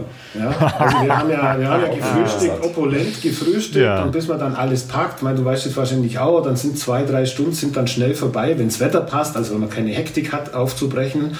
Und wir, sind, wir waren eine Stunde auf dem Motorrad, dann hat er mich schon angekaut, sagt der Papa, wie sieht's aus mit dem Snack? Sag ich, wir haben gerade gefrühstückt, dann sagt er, das ist schon wieder zwei Stunden her. Also ich habe auch tatsächlich Gewicht zugenommen in Südamerika durch das viele Essen. In Da bin Afrika ich habe ich schuld. Gewicht verloren, aber in Südamerika habe ich zugenommen. Ja. Genau, habt ihr ja zwischendurch äh, euch über Funk verständigt oder wie habt ihr überhaupt äh, irgendwie kommuniziert beim Fahren? Zeichensprache und nur, also wir, wir hatten ein Kommunikationssystem, haben das aber tatsächlich nur eingeschaltet, wenn wir zum Beispiel in Städte gefahren sind. Wo wir also vom Verkehr, wenn wir was gesucht haben und wo wir gewusst haben, da können wir uns jetzt leicht, äh, leicht verlieren. Ansonsten war es uns beide eigentlich immer lieber Ruhe zum haben. Also ich kann mich auch an eine Situation erinnern, als wir, ich weiß nicht mal, La Paz rausgefahren sind oder was, da habe ich ihm dann nur irgendwas erzählt und auf einmal hat er gesagt, das nervt mich, schaltet ab und dann war es gut. also das ist ja auch der Vorteil beim Motorradfahren, dass man tatsächlich diese Auszeit hat und für sich ganz alleinig ist. Also ich könnte es nicht haben, permanent verbunden zu sein. Genau, das ist ja auch gerade in, den weiten Straßen Süden, äh, im Süden von Südamerika, auch Patagonien oder so, du fährst ja auch lange Zeit einfach nur geradeaus und dann kann das auch zur Meditation werden. Ja, das war auch so. Also in Argentinien in der Pampa, in 100 Kilometer die nächste Kurve war, da, das hat schon meditative Züge angenommen teilweise. Ja. Und ihr wart auch äh, dann, seid dann sozusagen von Argentinien raufgefahren, also ne, klar, unten äh, in Ushuaia gewendet, dann eben halt äh, an der Westküste hinauf, ähm, auch äh, Richtung Chile und äh, seid da auch in die Berge gekommen, in die Anden und habt sogar äh, Vulkane besucht.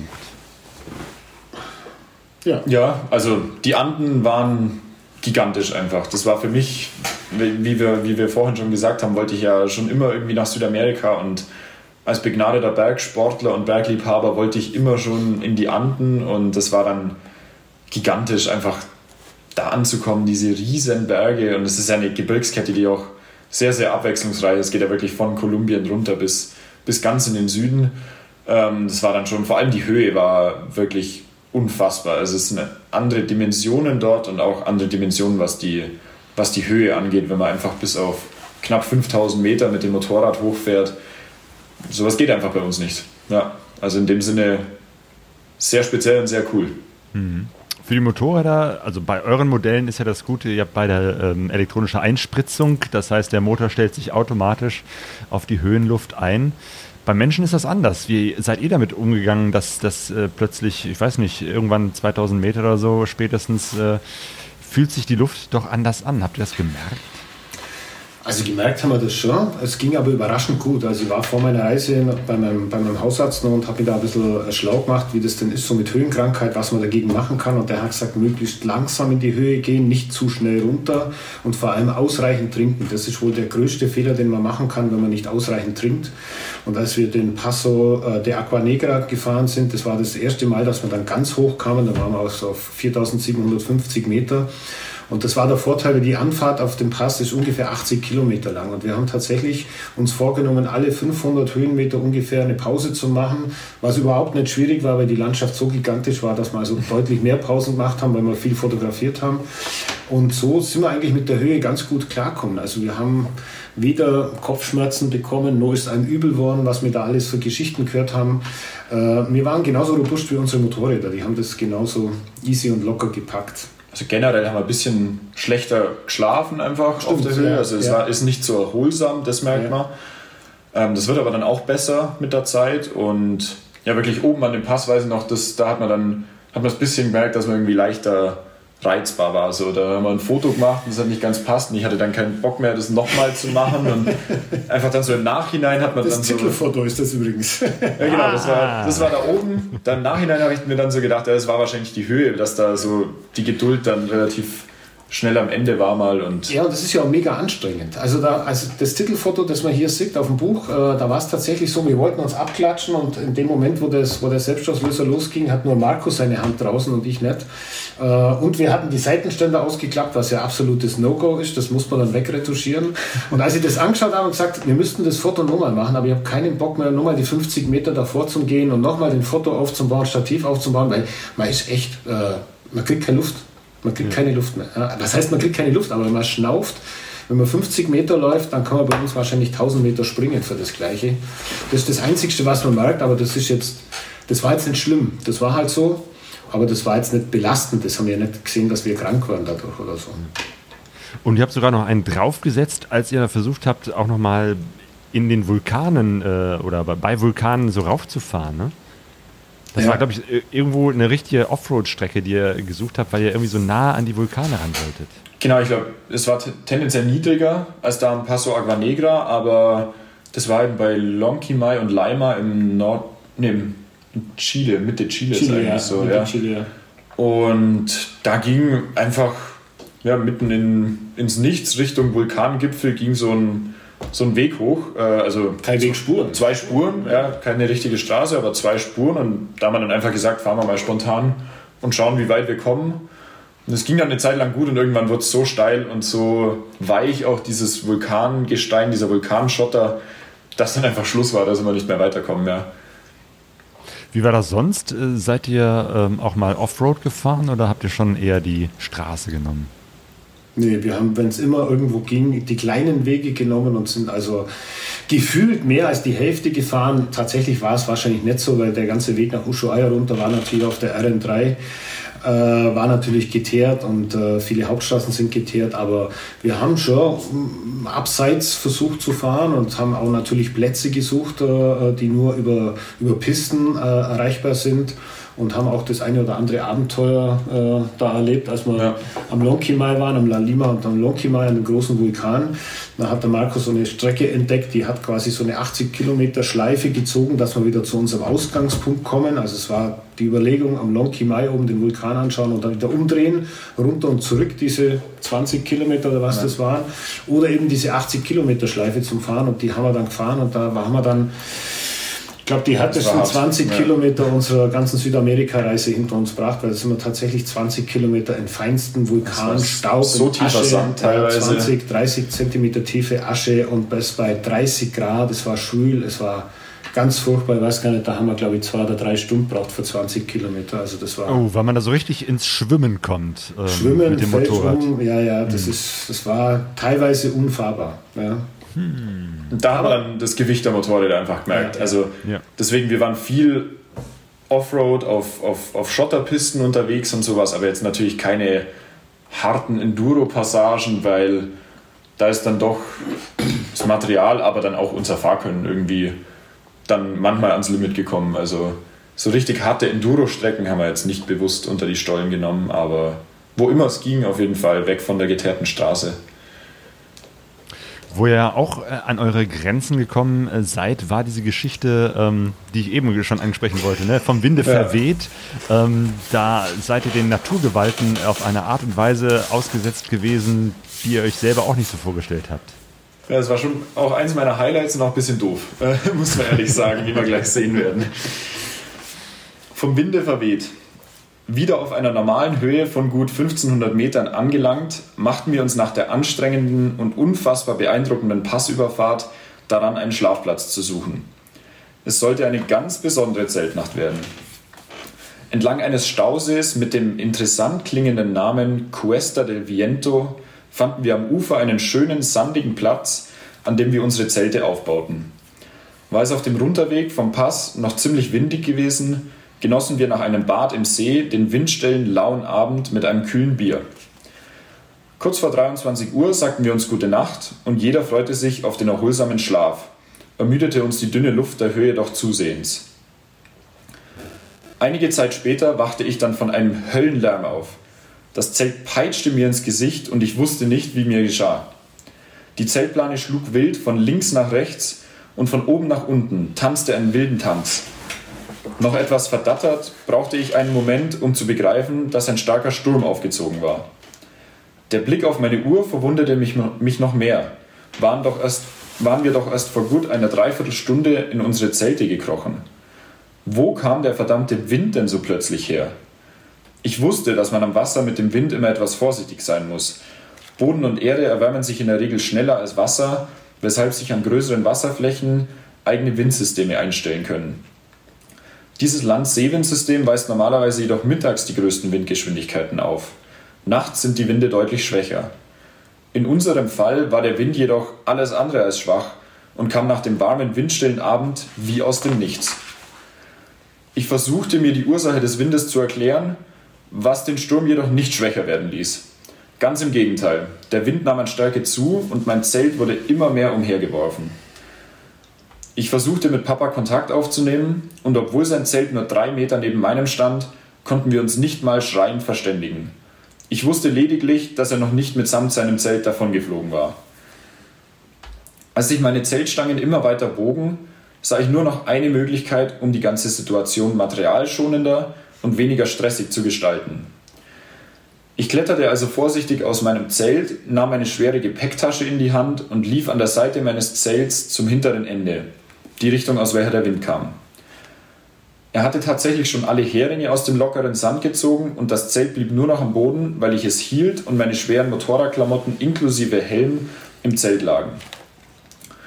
Mittlerweile hatte ich gefühlt die halbe Sahara in Augen, Nase, Ohren und Mund und ich versuchte irgendwie die Zeltstange aus den Ösen zu fädeln.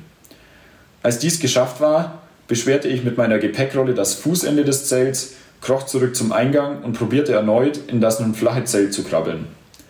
Endlich drin zog ich den Reißverschluss zu und klopfte mir, während das Zelt gegen mein Gesicht flatterte, für meine Idee in Gedanken auf die Schulter. Bequem war der Zeltwrap nicht wirklich, weniger windanfällig aber durchaus. Nach kurzer Verschnaufpause brüllte ich zu meinem Vater hinüber. Zieh dir mal den Helm, de, deinen Helm an, da saßen also zwei deutsche Kartoffeln an der Cuesta del Viento, dem Hang des Windes, mit Motorradhelmen in ihren Zelten und versuchten sich über ihre Kommunikationssysteme zu unterhalten. Ich konnte eigentlich nur noch lachen, da ich ohne Zeltstangen nicht mehr Gefahr lief, dass das Zelt kaputt ging und ich auch nicht mehr vom Wind davongetragen werden konnte. Bei Papa sah die Lage ganz anders aus. Er saß sprichwörtlich mit dem Rücken zur Wand auf der Windseite an sein Innenzelt gelehnt, die Beine seitlich von sich und die Arme in die oberen Ecken des Zeltes gestreckt, um das Ding vor dem Zusammenklappen zu bewahren. Wir gingen alle Möglichkeiten durch. Ich konnte mein Zelt nicht verlassen, da es ansonsten wegfliegen würde. Und Papa konnte nicht den gleichen Trick wie ich mit den Zeltstangen anwenden. Vor wenigen Tagen hatte er in Santiago noch ein neues Zelt gekauft, bei dem zuerst das Innenzelt mit Stangen aufgebaut wird und dann die Außenhülle darüber kommt. Man konnte also nicht das Gestänge herausnehmen, ohne dass die Außenplane wegfiel. Bei diesem Wind ein unmögliches Unterfangen. Ich witzelte noch etwas herum, Papa war aber kein bisschen zum Lachen zumute und bereits ziemlich erschöpft. Irgendwann zogen wir die Helme aus und nach stundenlangem Musikhören und Lesen in meinem Zelt-Rap schaffte ich es dann doch noch zwei, drei Stunden zu schlafen. Mit der Morgendämmerung kurz vor 6 Uhr ließ der Wind etwas nach und wir ergriffen sofort die Chance, alles zusammenzupacken und das Weite zu suchen. Selten habe ich meinen Vater so erschöpft erlebt.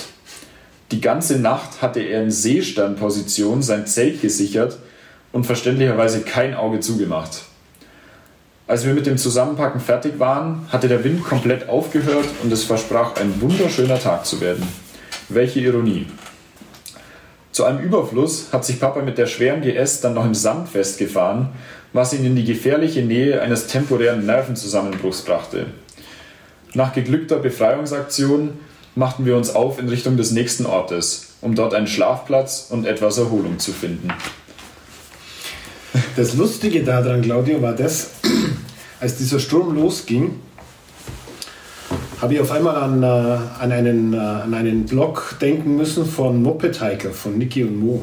Ah. Den habe ich kurze Zeit davor, ich kann jetzt nicht mehr sagen, ein paar Tage oder eine Woche, zwei Wochen davor habe ich den gelesen und da beschreiben sie, als sie damals, ich glaube schon Mexiko oder nur in Kolumbien waren, irgendwo da oben in Südamerika äh, oder in Zentralamerika, dass sie in einen Sturm gekommen sind, wie sie noch nie erlebt haben und dass sie zwei Stunden lang gedacht haben, denen fliegt alles weg. Ja? Und so nach einer Stunde habe ich gedacht, okay, jetzt habe ich die halbe Zeit vorbei. Länger kann eigentlich eine Stunde nicht dauern, weil ich habe noch nie einen Sturm erlebt, der zwei Stunden dauert hat. Und äh, als dann drei Stunden rum waren, dann habe ich gesagt, Chaka, die habe ich jetzt mal geschafft. Ja. Aber nach sechs Stunden. Ich bin also tatsächlich so in dem Zelt gewesen und habe versucht, das Zelt zu retten. Jedes Mal, wenn ich weg bin, hat es alles runterdruckt und dann habe ich gedacht, okay, das entweder gebe ich jetzt auf oder ich versuche es zum Retten. Aber das war die Ironie an der Sache, war das, dass ich kurz davor eben diesen, diesen Blog gelesen habe, wo es eben auch um so eine stürmische Zeltnacht ging. Heftig. Ja. Ja, ja schön doof. Also ja. Cuesta del Viento, die Büsche waren vom Wind ich kann kein Spanisch. Äh, rübergebogen. ja. es war sandiger Boden. Ja. Also ja, im Nachhinein ist man immer schlauer, aber. Das heißt, eigentlich hättest du es ahnen können. Da haben wir uns nicht mit rumbekleckert. Nee, man hätte ja. es schon sehen können. Ja. Ja. Also auch wenn man kein Spanisch spricht, man hätte sehen können an den, ganzen, an den ganzen Pflanzen, das war so wie am Ende der Welt, wie in Ushuaia oder wie in Patagonien. Man hat genau gesehen, wo der Wind herkommt und die, die ganzen Pflanzen waren eben, die Büsche waren eben in Windrichtung geneigt. Also wird, wird mir heute nicht mehr passieren oder würde uns heute nicht mehr passieren. Wahrscheinlich nicht mehr, ja. Aber bleibt in Erinnerung. Das sind die Sachen, die wir erzählt haben. Genau, Sprache war ja auch so eine Geschichte. Ne? Du, Armin, äh, sprichst kein Spanisch und du, Nein. Marco, du hast irgendwie Spanisch gelernt. Wie hast du es gemacht? Äh, genau, ich, also ich habe an der Uni davor, ich wollte irgendwie schon, schon länger Spanisch lernen und hatte ja so im Hinterkopf, dass ich nach Südamerika will und habe dann an der Uni einfach zwei Sprachkurse gemacht. Äh, bin da zwar, war da ein bisschen faul und bin durch die Prüfung gefallen, aber so ein bisschen was hat man ja trotzdem mitgenommen. Und dann waren so die Basics da, so nach dem Weg fragen, Essen bestellen, sowas, das ging schon alles. Und dann on the go einfach in, ja, im Alltag, wenn man es dann braucht, weil wirklich wenige Leute Englisch sprechen dort, ähm, ist es dann schon immer besser geworden. Ja. Und es war durchaus eben von Vorteil, weil sonst, Absolut. ja, mit Händen und Füßen kommt man immer durch. Aber es ist halt schon schön, wenn man sich ein bisschen verständigen kann und wirklich mit den Leuten auch ins Gespräch kommen kann. Ja. Ja, ich erinnere mich so an, an äh, Passagen auch in dem Buch, äh, wo äh, ihr da zusammen in Kneipen oder mit anderen Leuten zusammen saßt und irgendwann, äh, Armin, bist du dann äh, ins Bett gegangen und äh, Marco hat noch bis tief in die Nacht sich unterhalten mit den Leuten und da richtig Party gemacht. Ne? Ja, es war, der hat sich einfach erleichtert dran, die Kommunikation. Und das war auch der Unterschied, den ich zu Afrika festgestellt habe. In Afrika bin ich viel mehr bei den Menschen eingetaucht. Ja. Das liegt jetzt mit nach, aus, aus der Nachhinein gesehen liegt es auch daran, dass die Afrikaner auch sehr viel offener sind. Ja. Die Südamerikaner waren alle freundlich durchaus, ja, äh, aber die sind etwas zurückhaltender wie die Afrikaner. Und dann kam natürlich das dazu, dass wir in einer Gruppe gereist sind zu zweit und ich war nicht mehr alleinig unterwegs. Und dann kam natürlich das dazu, dass ich selbst nach sechs Monaten äh, Südamerika oder nach fünf Monaten Südamerika ist mir nicht viel mehr hängen geblieben wie Asado, Cerveza, Muy Bien und Tambien und äh, also so. Das, dass ich halt, so wie das schon immer in jedem Land, wo ich bin, weiß ich, ich kriege ein Bier, ich kann was zum Essen bestellen und ich kann mich bedanken. äh, mehr ist nicht hängen geblieben. Und er war natürlich mit seinen Spanischkenntnissen, die ja täglich besser worden sind, war er natürlich immer in die Konversation eingebunden. Ein Knaller aber, mit dem ihr euch ähm, ja auch ins Gespräch gebracht habt, ist ja, dass ihr beide auch noch Lederhosen dabei hattet und mal zwischendurch äh, mal so euch so richtig traditionell ähm, bayerisch angezogen habt. Gibt ein paar schöne Fotos in dem Buch. Wie ist das angekommen bei den Leuten?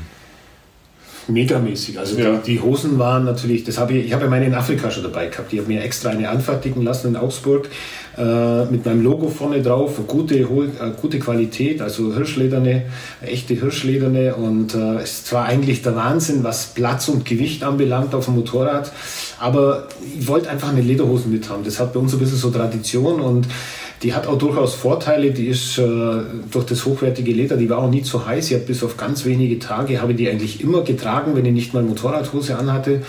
Ähm, ist, ah, das heißt, es war also nicht nur so ein Gag, sondern nein, nein, tatsächlich. Nein. Also ich habe äh, tatsächlich meine Motorradlederhose mhm. runter und habe diese äh, meine, meine kurze Lederhosen anzogen. Mhm. Ja. Äh, das war immer so, weil die ist ja nicht so empfindlich wie eine normale Hose. Du kannst mal irgendwo hängen bleiben, dann ist sie nicht aufgerissen. Du kannst auch mal irgendwo hinsitzen, wo es ein bisschen kühler ist, weil sie doch das Leder einfach auch, das ist wie eine zweite Haut, das, äh, das isoliert ein bisschen. Und es ist teilweise Sicherheitshose, weil an der Lederhose, wenn was drinsteckt, dann kann keiner mal so schnell mit der Rasierklinge die Hosentasche aufschneiden und irgendwas rausnehmen. Und vorne langt mir keiner rein. Und dann habe ich auch noch zwei, äh, zwei Fächer, glaube ich, habe mir machen lassen, innen drin für Kreditkarten und Geld. Also das war für mich die Hose und die war äußerst bequem, sehr, sehr pflegeleicht und, äh, und es war immer immer ein Gesprächsmagnet, egal wo ich war, von, von äh, Israel angefangen bis runter, also bis hoch dann, bis zu meinem letzten Tag. Es war immer ein Gesprächsmagnet, weil jeder wollte wissen, was ist denn das und wie siehst denn du aus und was, was, die wollten es ja auch immer anfassen, ja, also vor allem die Afrikaner, die haben das gar nicht begriffen. Und sobald man den Leuten dann erzählt, dass man das auf dem Oktoberfest trägt, das ist ja eh, Deutschland kennt man, oder Bayern für FC Bayern, FC Bayern München und, und Oktoberfest und dann das war dann eh immer super. Ja. in der Nähe von Curitiba gibt es die kleine Stadt Blumenau in Brasilien. Äh, ja. Da ist immer das ja. zweitgrößte Oktoberfest der mhm. Welt. Das ist eine ganz große, also sehr viele Deutsche, die da auch. Ja, ja, genau, wie der Name Blumenau schon sagt. Ja. Sind, sind deutsche Siedler gewesen, die die Stadt gegründet haben und äh, ja, da ist auch das äh, südamerikanische Oktoberfest findet da ja. statt. Da werdet ihr natürlich sehr cool angekommen. Da wären wir willkommen gewesen wahrscheinlich. Also das war auch der Plan für USA oder Australien, wenn es da irgendwo mal so ein Fest gibt, dass es da auftaucht. Deswegen habe ich auch eine Weste dabei gehabt und, ein, und ein Hemd. Ja. Du hast die volle Montur gehabt. Ich habe die volle Montur gehabt, ja. und sah auch cool aus zu diesen braunen Enduro-Stiefeln. ja, ja, ja, Also ich kann es nur empfehlen, äh, das äh, Buch, da sind ein paar schöne Fotos von euch mit den Lederhosen drin. Ähm, Genau, ich äh, würde sagen, wir kommen langsam zum Ende. Vielleicht können wir noch äh, die Bolivien-Geschichte, Bolivien ein Kontrastprogramm lesen. Ja. Ähm, und ich sehe im Chat, äh, wir machen das ja hier mit Livestream, gibt es auch schon ein paar Fragen. Vielleicht machen wir das tatsächlich so, dass äh, nach dem Kapitel ihr die Möglichkeit habt, Fragen zu stellen. Und ich möchte nochmal darauf hinweisen, dass wir auch die äh, Spendenaktion noch äh, am Laufen haben für Sea-Watch. Und wenn es tatsächlich uns gelingt, die 2500 Euro Marke äh, zu knacken, bekommt die Person, die die letzten Euros äh, gespendet hat, also bis wir tatsächlich diese Marke geknackt haben, das Buch irgendwann ist irgendwann zu spät. Ähm, und wir hören nochmal ein Kapitel, nämlich Bolivien, ein Kontrastprogramm. Wir hatten im Vorfeld, was hatten wir im Vorfeld nicht alles über Bolivien und seine Bewohner gehört und gelesen? Menschen, die angeblich nie lachen, nicht mit einem sprechen oder gar unfreundlich und ablehnend sein sollen. Ich war von Beginn an skeptisch ob diese Aussagen, hatte mich bereits Afrika in Bezug auf Tipps und Warnungen eines Besseren belehrt. Schon kurz nach der Grenze machten wir unsere erste persönliche Erfahrung. Wir waren von der Hauptstraße in ein kleines Dorf abgebogen. Marco war mal wieder hungrig. Laut App sollte sich in der Dorfmitte ein Restaurant befinden. Als wir dort ankamen, sahen wir, sahen wir vor einem ziemlich heruntergekommenen Gebäude eine alte Frau unter einem großen Schirm sitzen. Vor ihr stand ein kleiner Tisch mit vier Plastikstühlen.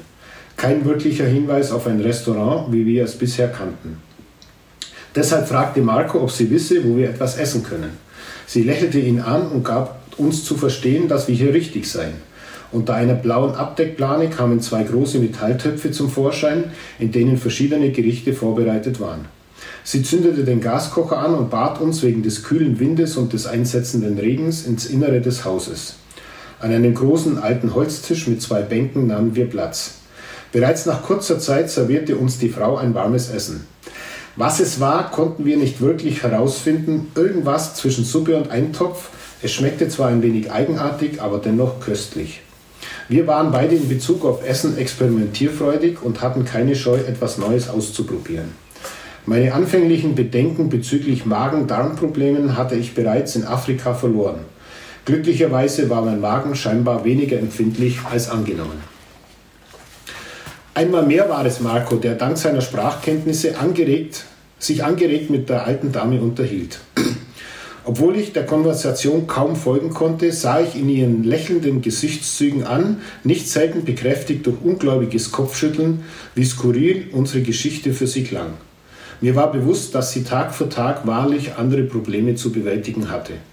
Aber die Alte gab uns zu verstehen, dass unser Vater-Sohn-Abenteuer für sie dennoch etwas ganz Besonderes sei. Nicht nur diese erste Begegnung bestätigte einmal mehr, dass auf pauschale Aussagen, auf Vorurteile nicht viel Wert gelegt werden sollte. So erging es uns nicht nur mit dieser netten alten Frau, sondern später beim Tanken auch mit der Tankwartin, die uns sogar noch Bananen für die Weiterfahrt mitgab. Oder mit dem anfangs recht wortkargen Grillmeister eines kleines typischen bolivianischen Restaurants in Rurrenabaque. Bereits nach kurzer Zeit erzählte er uns, wie oft und heiß heftig der nahe Fluss in der Regenzeit über die Ufer trat. Mit lebhaften Gesten zeigte er uns den höchsten Pegelstand des Wassers an seinem Grill. Einmal mehr bestätigte sich, dass Menschen viel besser sind als ihr Ruf. Heißt es nicht in einem alten Sprichwort, wie man in den Wald hineinruft, so schallt es zurück? Dennoch war Bolivien anders. Ganz anders als die eher südeuropäisch anmutenden Länder, die wir bisher besucht hatten. Die Hautfarbe der Menschen war auf einmal deutlich dunkler, die meisten Frauen trugen traditionelle farbenfrohe Kleidung und das Land war sichtbar ärmer. Es gab nach dem Grenzwechsel keine größeren Supermärkte mehr, die Tankstellen waren in einem wesentlich schlechteren Zustand und der Sprit hatte nicht mehr die bisherige Qualität.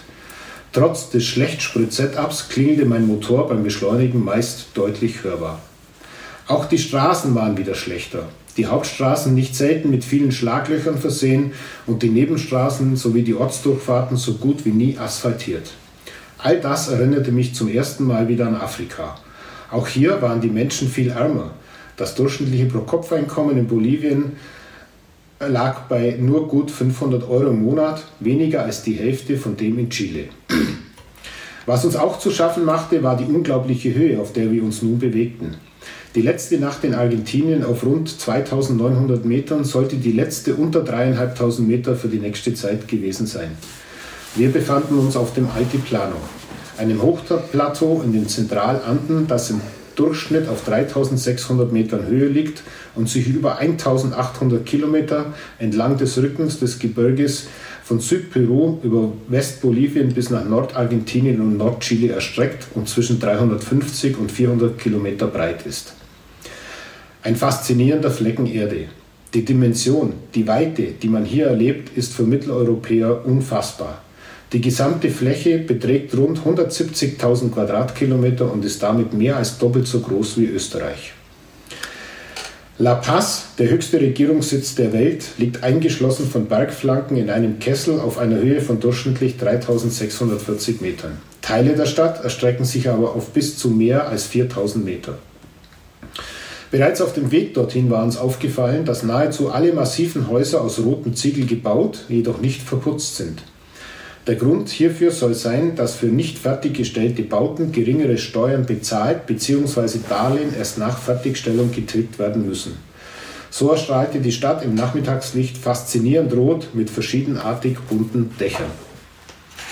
Die extrem dichte und kompakte Bebauung des Talkessels ist von meist steilen Straßen durchzogen. In der späteren Nachmittagssonne, als wir La Paz erreichten, ließ das Häusermeer an jeder Stelle das ursprüngliche Geländeprofil erkennen. Der Verkehr in den meist engen Gassen wird bestimmt durch die unzähligen neunsitzigen Minitaxis, meist Toyota oder chinesischer Bauart, die gefühlt 95 Prozent aller Fahrzeuge ausmachen. Normale Pkw gibt es hier wenig. Und wenn wir unter Verkehr verstehen, dass sich etwas bewegt, ist das auf den Straßen dieser Stadt wohl nicht der passende Begriff.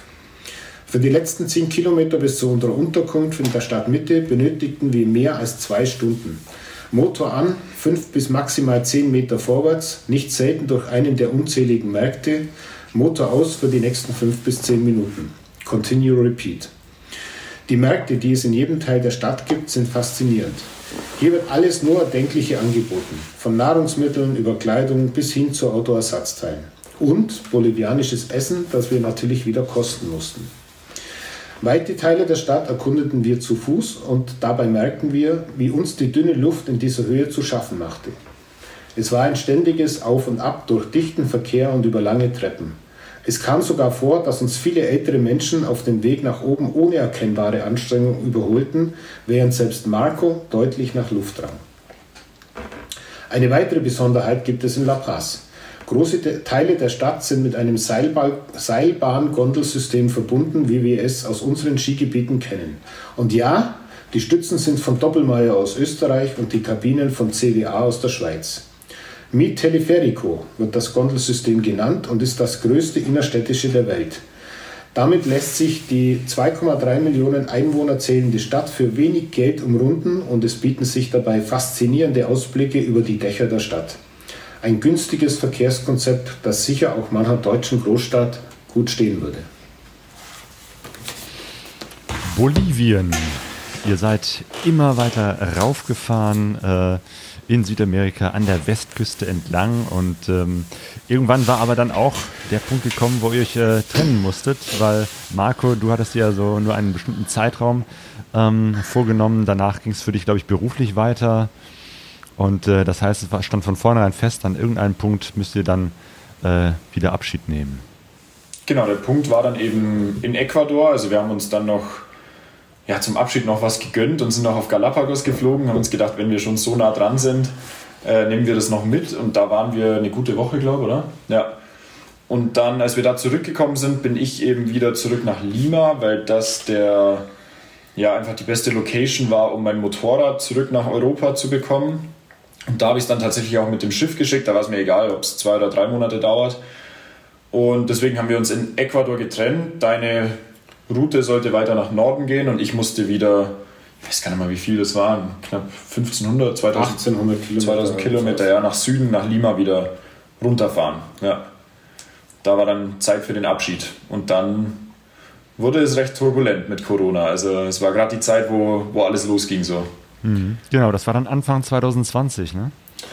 März 2020. Ja, wir hatten uns getrennt ja. am 11. März nach Galapagos. Waren wir nochmal zwei Tage in so einem Surferhostel, wo wir davor auch schon waren. Haben wir mal ein bisschen, bisschen runtergefahren, unsere Reise nochmal Revue passieren lassen und haben uns dann am 11. März getrennt, an einem Mittwoch mittags und äh, er ging Richtung Lima und ich wollte eigentlich noch ein paar Tage oder bin dann noch ein paar Tage in Ecuador geblieben und wollte also noch zwei, drei Wochen durch Kolumbien mindestens fahren und innerhalb von einer Woche, ja, Samstag war klar, dass hier Corona ankommt, ja, obwohl es eigentlich kaum Fälle gab. Aber also es die, war schon da. Es war schon da. Es waren wenig Fälle, ja. Ja, es waren wenig Fälle, aber diese Bilder aus, aus, äh, aus vor allem aus Italien, glaube ich, das haben, da haben die Regierungen haben da panisch reagiert. Also innerhalb kürzester Zeit waren alle Landesgrenzen geschlossen, die internationalen Flüge äh, äh storniert oder gecancelt und dann auch ziemlich schnell die innerkontinentalen Flüge. Und so kam es dann, dass Marco in Lima im Lockdown äh, hing und ich habe also nur versucht, nach Cartagena in Kolumbien zu kommen. Also ich bin durch Kolumbien durchgerast in wenigen Tagen, diese 2000 Kilometer oder 2000 Kilometer von Kolumbien habe ich nichts gesehen. Also wenn man mich fragt nach Kolumbien, sage ich immer, das ist war grün und viele Bananen gibt es dort und mehr habe ich leider nicht gesehen.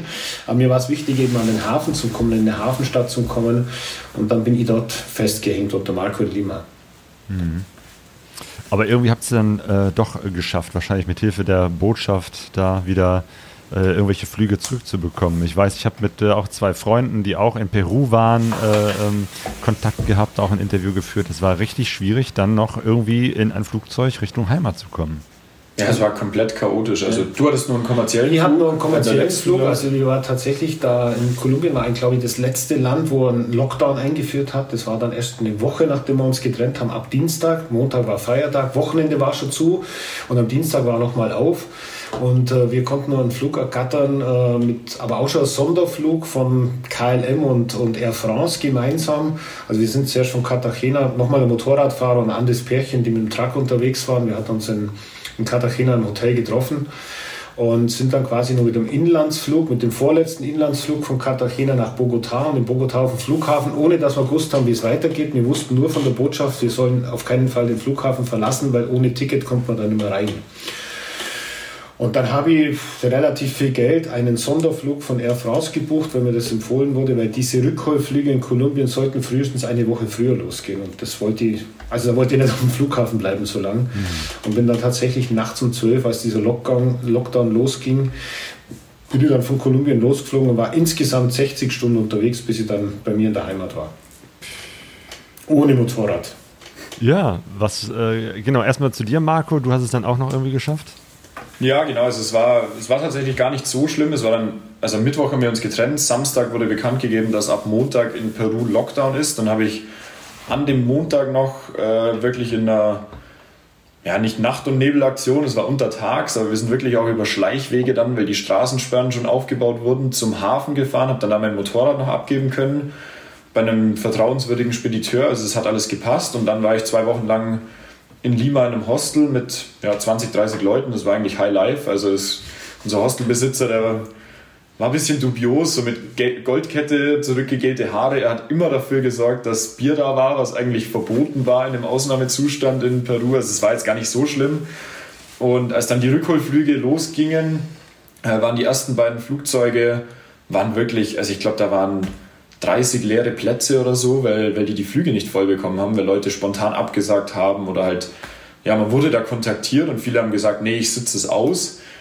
Ähm, was natürlich im Nachhinein dann Quatsch war, äh, es doch länger gedauert hat, wie man Damals jeder dachte ich weiß. Auch, komm, hier zwei, drei Monate, dann ist die Sache vorbei. Ja. Genau. Und dann gab es halt immer leere Plätze. wirklich ahnen, was da auf uns zukommt. Was da auf uns zukommt, ja. Ja, und dann bin ich auf gut Glück bei dem dritten Flieger, der aus Lima losging, dann einfach mit ein paar aus dem Hostel, mit ein paar Deutschen, die da einen Platz hatten, die kontaktiert wurden. Ich wurde es nicht.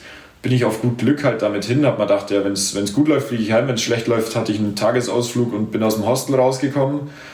Und dann habe ich wirklich tatsächlich den vorletzten Platz in dem Flieger bekommen, in der fetten 747, ähm, weil auch irgendwelche nicht gekommen sind. Äh, und ja, durfte da dann mit Heiko Maas Airlines heimfliegen. Business Class. In der Business, ja, die haben, die haben das, das, Flugzeug voll gemacht und wir waren die letzten, die Nachrücker, die zu dem Flugzeug gekommen sind und dann die 747 ist der Jumbo-Jet, der doppelstöckige, dann hieß es nur einmal nach oben bitte.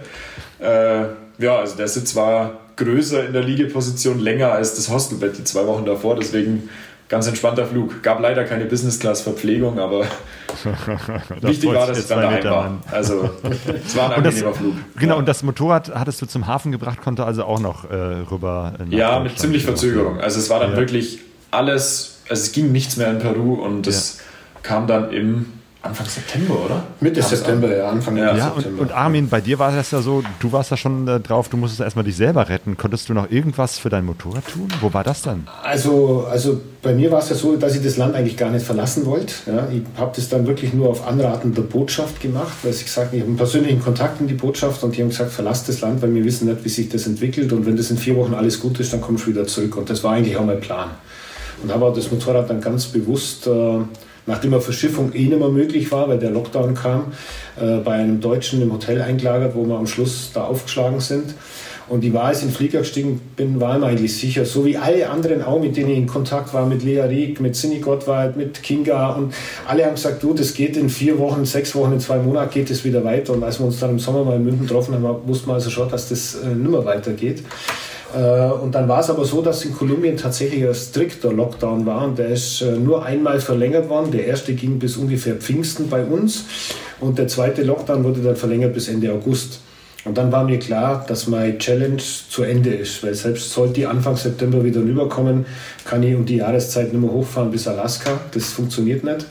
Und dann habe ich gesagt, okay, wenn der Lockdown vorbei ist, dann äh, werde ich versuchen, das Motorrad rauszukriegen. Aber dann war es auch so. Dann war der örtliche Spediteur, der Ansprechpartner vom, vom Olaf Intime, äh, war dann verschwunden. Der hat nicht mehr reagiert. Dann mussten wir eine neue Spedition auftun über die Botschaft. Und dann den ganzen Papierkram. Da geht es ja darum, das das Zolleinfuhrpapier war ja abgelaufen. Das gilt ja nur so lange wie das Visum. Und normalerweise kannst du das Zolleinfuhrpapier nur vor Ort in Verbindung mit dem Visum verlängern. Und da bis die Regierung dann der Ausnahmegenehmigung gemacht hat, war auf jeden Fall ein Drama, war äußerst teuer. Ja, und ich habe aber dann mein Motorrad Gott sei Dank im März äh, 2020 äh, dann wieder in Empfang nehmen können daheim.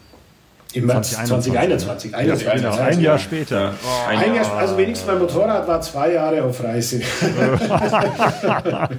ein Jahr mit ja. dir und ein Jahr ohne dir. Und es hat sich dich. gelohnt, dass ich es in dem Hotel eingelagert habe, weil es kam tatsächlich äh, zurück und es war alles dran.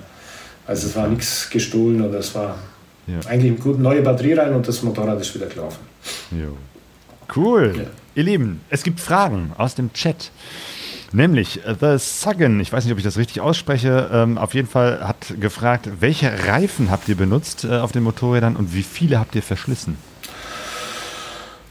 Also wir haben äh, Heidenau gefahren zum Großteil. Ja, ich bin also daheim schon mit Heidenau gestartet. Ich habe einmal in Afrika habe ich dann einen, einen äh, Michelin äh, Stollenreifen drauf gemacht für diese rot-schlammige Erde. Da ist der Heidenau vielleicht nicht ganz so gut, der neue Ranger mit Sicherheit. Ähm, ich habe eigentlich immer, Marco hat dann einen Satz nur mitgebracht. Ich Den kann wie, wie ist er K60 Scout, K60 ja, genau. K60 Scout. Also ich bin mit dem von, von daheim bis nach Nairobi gefahren, dann habe ich ungefähr 6000 Kilometer hinten einen, einen Stollenreifen drauf gehabt und habe dann einen Mitas kaufen müssen in Dar es Salaam, weil es, da gab es keinen äh, Heidenau, der war nicht zu bekommen, das ist in Afrika ein bisschen schwieriger. Äh, der hat dann gereicht bis, bis Kapstadt und der Marco brachte mir einen Satz mit. Heidenau Nummer 9 in der Transportkiste und er ist auch gestartet und ich habe dann noch zweimal, glaube ich, gewechselt, immer auf Heidenau vorne hinten und Marco hat einmal einen Mitas. Einmal ein Mitas E04. E05 E0 Plus, glaube ich, wie der E05 heißt, ja. Der war super, ja. Also die Reifen, äh, Stollenreifen ist zweifelsohne besser, ja, vor allem wenn man abseits fährt. Der hat Vorteile im felsigen Gelände und im sandigen, matschig sowieso, aber er hat halt keine Laufleistung und der Heidenau ist halt von der Laufleistung her. Und für das, was wir gemacht haben, hat der Hat der ausgereicht. Also man muss oftmals mit dem Luftdruck ein bisschen variieren, vor allem hinten, ja, und dass er mehr Grip hat. Wenn man mit weniger Luft fährt, dann greifen die äußeren Stollen und dann ist das eigentlich ein ganz, ganz passabler Reifen. Also ich bin sehr zufrieden damit. Kommen wir zu den wichtigen Fragen. Tango to South fragt, wie habt ihr es geschafft, immer abends zu einem kühlen Bier zu kommen? Das war eigentlich gar nicht so schwierig in Südamerika, weil erstens mal waren die Temperaturen nicht so wie in Afrika. Das war der große Vorteil gegenüber in Afrika. Zweitens mal gibt es überall Wasser in Südamerika. Also wir haben meistens unsere Plätze auch so ausgesucht, dass irgendwo ein Fluss oder ein Bach vorbeiging. Und da war das Bier dann immer schön kühl. In Brasilien war es manchmal ein bisschen warm. Brasilien Ja. war es manchmal ein bisschen warmer Ja. oder was heißer. Ja. Was? Warmes Bier in Brasilien? Ja. Also wenn man es halt, wenn man es halt vorher irgendwie gekauft hat und dann noch Ja. wohin gefahren ist. okay. Ja. Ja. Weil Und da- Brasilianer das also- normalerweise noch kühler trinken als wir. Also Die trinken das alle eiskalt. Alle. Das Ja, ja. wirklich. Alle, die haben ja mittlerweile Biere, die also mit Minusgraden trinkbar Ja, sind. Ja, also du kriegst ja, selbst wenn es draußen 10 Grad hat und patagonischen Wind, kriegst du eiskaltes Bier in einem gefrorenen Glas. Also das, ich liebe kaltes Bier, aber das war teilweise echt kaum trinkbar. Ja, ja. Kannst du Bier mit Messer und Gabel essen. Ähm, Julian K. fragt, wie habt ihr die Reise finanziert? Äh, mit meinen Ersparnissen. Und Markus Erbe, ne? Mein Erbe, Markus, genau. ja, genau.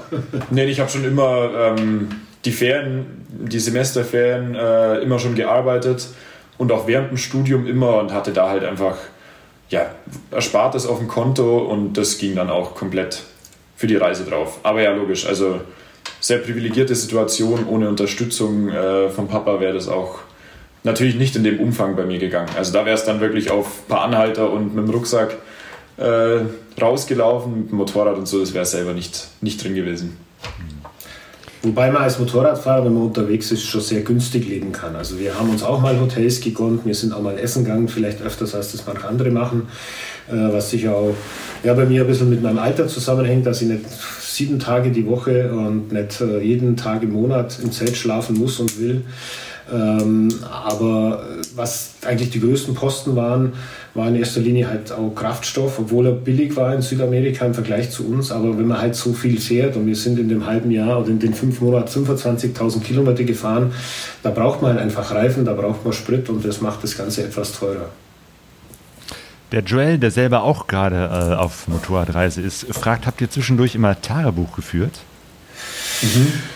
Also ich schon. Äh, Ich habe so ein kleines Buch gehabt, wo ich mir, also ich habe da jetzt nicht Romane reingeschrieben, aber ein bisschen so die Route habe ich aufgeschrieben, irgendwas, was besonders war, so ein bisschen als Gedankenstütze für, für danach, aber jetzt kein, keine große Prosa. Ich habe angefangen mit Tagebuch, als ich losgefahren bin. Aus dem Tagebuch ist dann ziemlich schnell ein Wochenbuch geworden und aus dem Wochenbuch ein Monatsbuch geworden, bis ich das dann aufgehört habe. Ähm, ich habe gemerkt, ich kann meine Erlebnisse, die wichtigen, die habe ich verarbeitet in meinem Blog, ja, in meinen Reiseberichten, den ich ja so in zwei bis vier Wochen Abstand geschrieben habe. Da habe ich mir eigentlich die wichtigsten Sachen da äh, daraus oder niedergeschrieben, dass ich es auch nochmal nachlesen kann. Vieles habe ich auch noch im Kopf. Ähm, was ich gemacht habe für das Nachvollziehen, wo man wann war, ich habe einfach meinen normalen Kalender am, am Laptop, habe ich jeden Tag oder am Handy jeden Tag eingetragen, wo ich übernachtet habe. Ja? Also da steht von der ganzen, für das ganze Jahr, wo ich unterwegs war, steht an jedem Tag ein Ort und dahinter, ob Camping, Wildcamping oder Hotel oder Hostel oder sonst irgendwas. Und so kann man das ganz gut nachvollziehen und das hat für mich gereicht. Sehr gut. Noch eine schöne Frage vom Joel. Was war der schönste Moment der Reise?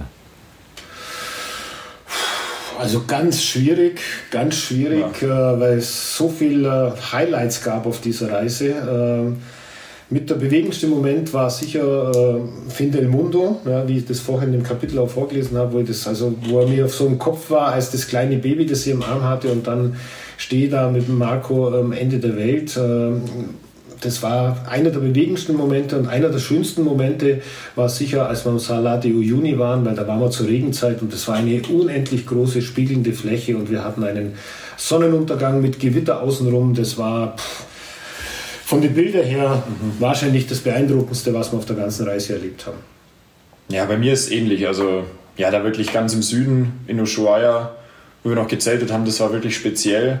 Äh, und dann für mich persönlich war es auch äh, El Chaiten in Patagonien. Also, die, also auch ein Bild äh, in dem Buch drin, das ich mir daheim schon so vorgestellt hatte, wie, wie ich den Papa halt fotografiere, wie er vor der Fitzroy Bergkette auf mich zufährt. Und das war einfach so diese Bergkette, wo ich unbedingt hin wollte, wo ich unbedingt sehen wollte. Und das war einfach nur beeindruckend da. Und das war für mich so einer der schöneren Momente, auf jeden Fall landschaftlich faszinierend. Ja. Was man auf so einer Reise auch dann irgendwann mal lernen muss, ist einfach die Eindrücke zum Verarbeiten, weil äh, ich habe also ich sag mal, bis auf wenige Ausnahmen habe ich wahrscheinlich jeden Tag irgendwo so Highlight gehabt. Also vor allem am Anfang, wo ich dachte, boah, ist das geil. Also ich kann mich dann in Israel an die Judean Desert erinnern, ich kann mich an Jordanien an die Menschen erinnern, in Ägypten die White Desert, in Sudan die netten Leute und äh, das sind alles für sich Highlights und darum ist es so schwer, besondere rauszunehmen. Und man muss auch aufpassen, dass die Festplatte oben nicht voll wird. Also man muss dann auch Pausen machen. Also wenn ich das gleiche heute nochmal machen würde, würde ich zum Beispiel langsamer reisen, damit es einfach,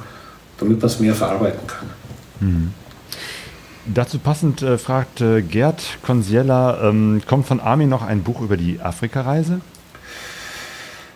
Weiß ich noch nicht. Das machen wir jetzt mal ein bisschen A, davon abhängig, wie gut dieses Buch läuft. Das läuft schon mal sehr gut an. Also der Verlag ist äußerst zufrieden, wie ich letzte Woche gehört habe. Äh, bei mir selber gehen auch sehr viele Bestellungen ein, also die sie mit Widmung haben wollen. Man kann mein Buch direkt bei mir auf der Homepage bestellen.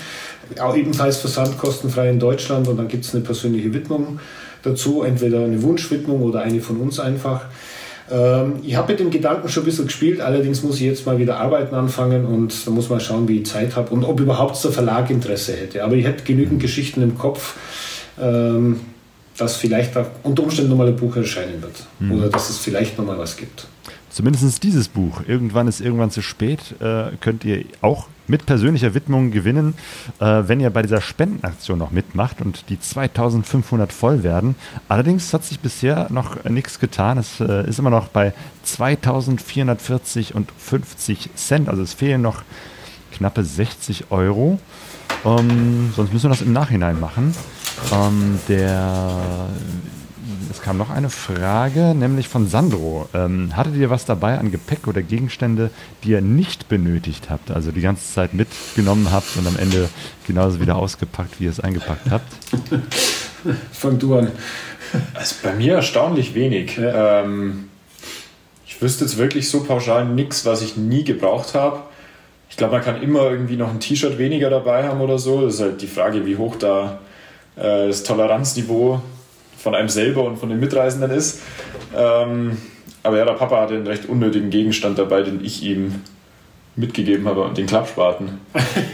das war nur noch zusätzliches Gewicht, äh, der dann doch also, nicht wirklich gebraucht hat. Klappspaten. Ja, ich habe tatsächlich deutlich zu viel gehabt. Ja. Also darunter war unter anderem auch ein Klappspaten, weil ich ja früher schon gezeltet bin, auch bei Pfadfinder und mit meinem Vater und da war es immer ganz wichtig. Und ich war ja auch bei der Bundeswehr und es war ja immer ganz wichtig, einen Klappspaten dabei zu haben, damit man, wenn es regnet, einen Wassergraben ums Zelt ziehen kann, damit man, wenn man mal auf Toilette muss und da ist keine Toilette, äh, sich ein Loch buddeln kann und so. Und äh, dann haben wir gedacht, wenn ich mein Motorrad mal festfahre, ist es auch besser, wie mit den Händen zum Buddeln. Da habe ich Klappspaten dabei gehabt. Also ich habe tatsächlich zu viel dabei gehabt. Ich habe nichts Falsches gehabt wenn man eine ganze Weltreise plant, ist es natürlich ein bisschen schwieriger, wie wenn man jetzt sagt, man fährt nur durch Afrika, wo es immer warm ist. Also ich muss warme Klamotten, ich muss weniger warme haben. Wir beide in unserer Größe, wir wussten, in Südamerika wird es schwierig zum Einkaufen, genauso wie es später in Asien wahrscheinlich schwierig gewesen wäre, was Passendes zum Finden. Aber ich glaube, im Laufe der Reise mit Sicherheit... Pff, 15, 20 Kilo Gepäck äh, mit Sicherheit reduziert. Unter anderem auch einen Klappspaten. Letzte Frage von Motomaus. Würdet ihr diese Reise nochmal so zusammen machen? Ja. Ja, definitiv. Definitiv. Okay. Mit leichteren Motorrädern, würde ich sagen. Ja. Mehr Offroad? Mehr Offroad, Oder mehr härteres Spaß, Offroad, ja. härteres Offroad. Äh, Aber, aber auf jeden Fall. auf jeden Fall. Okay, lieber Armin, lieber Marco, eure Geschichte zeigt eigentlich, dass Motorradreisen auch eine generationenübergreifendes Abenteuer sein kann. Dafür und für dieses Gespräch sage ich euch ganz herzlichen Dank. Wir haben zu danken. Vielen Dank, Claudio.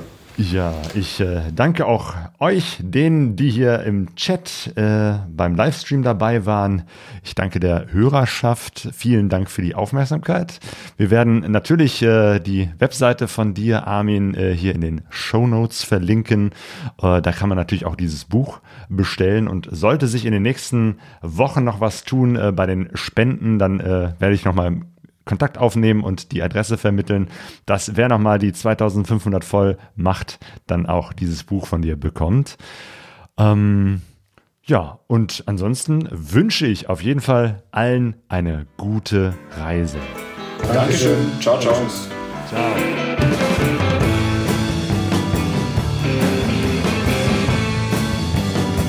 Und wenige Stunden nachdem wir diesen Podcast aufgenommen haben, sind dann tatsächlich die 2500 Euro an Spenden noch zusammengekommen. Herzlichen Dank an den Sebastian, der dann die letzte wichtige Spende überwiesen hat, die dann diese 2500 Euro Marke geknackt hat. Das heißt, wir haben jetzt über zweieinhalbtausend Euro für Sea-Watch, für die zivile Seenotrettung auf dem Mittelmeer gesammelt. Ihr seid großartig. Ganz, ganz herzlichen Dank an alle 110 Spenderinnen und Spender. Ich hätte das nie gedacht, dass wir das schaffen, in so kurzer Zeit so viel Geld für diesen guten Zweck zu sammeln. Wirklich ganz, ganz toll. Ihr könnt natürlich noch weiter spenden. Die Aktion läuft noch bis zum 6. März und wir verlinken sie in den Show Notes auf pegasoreise.de.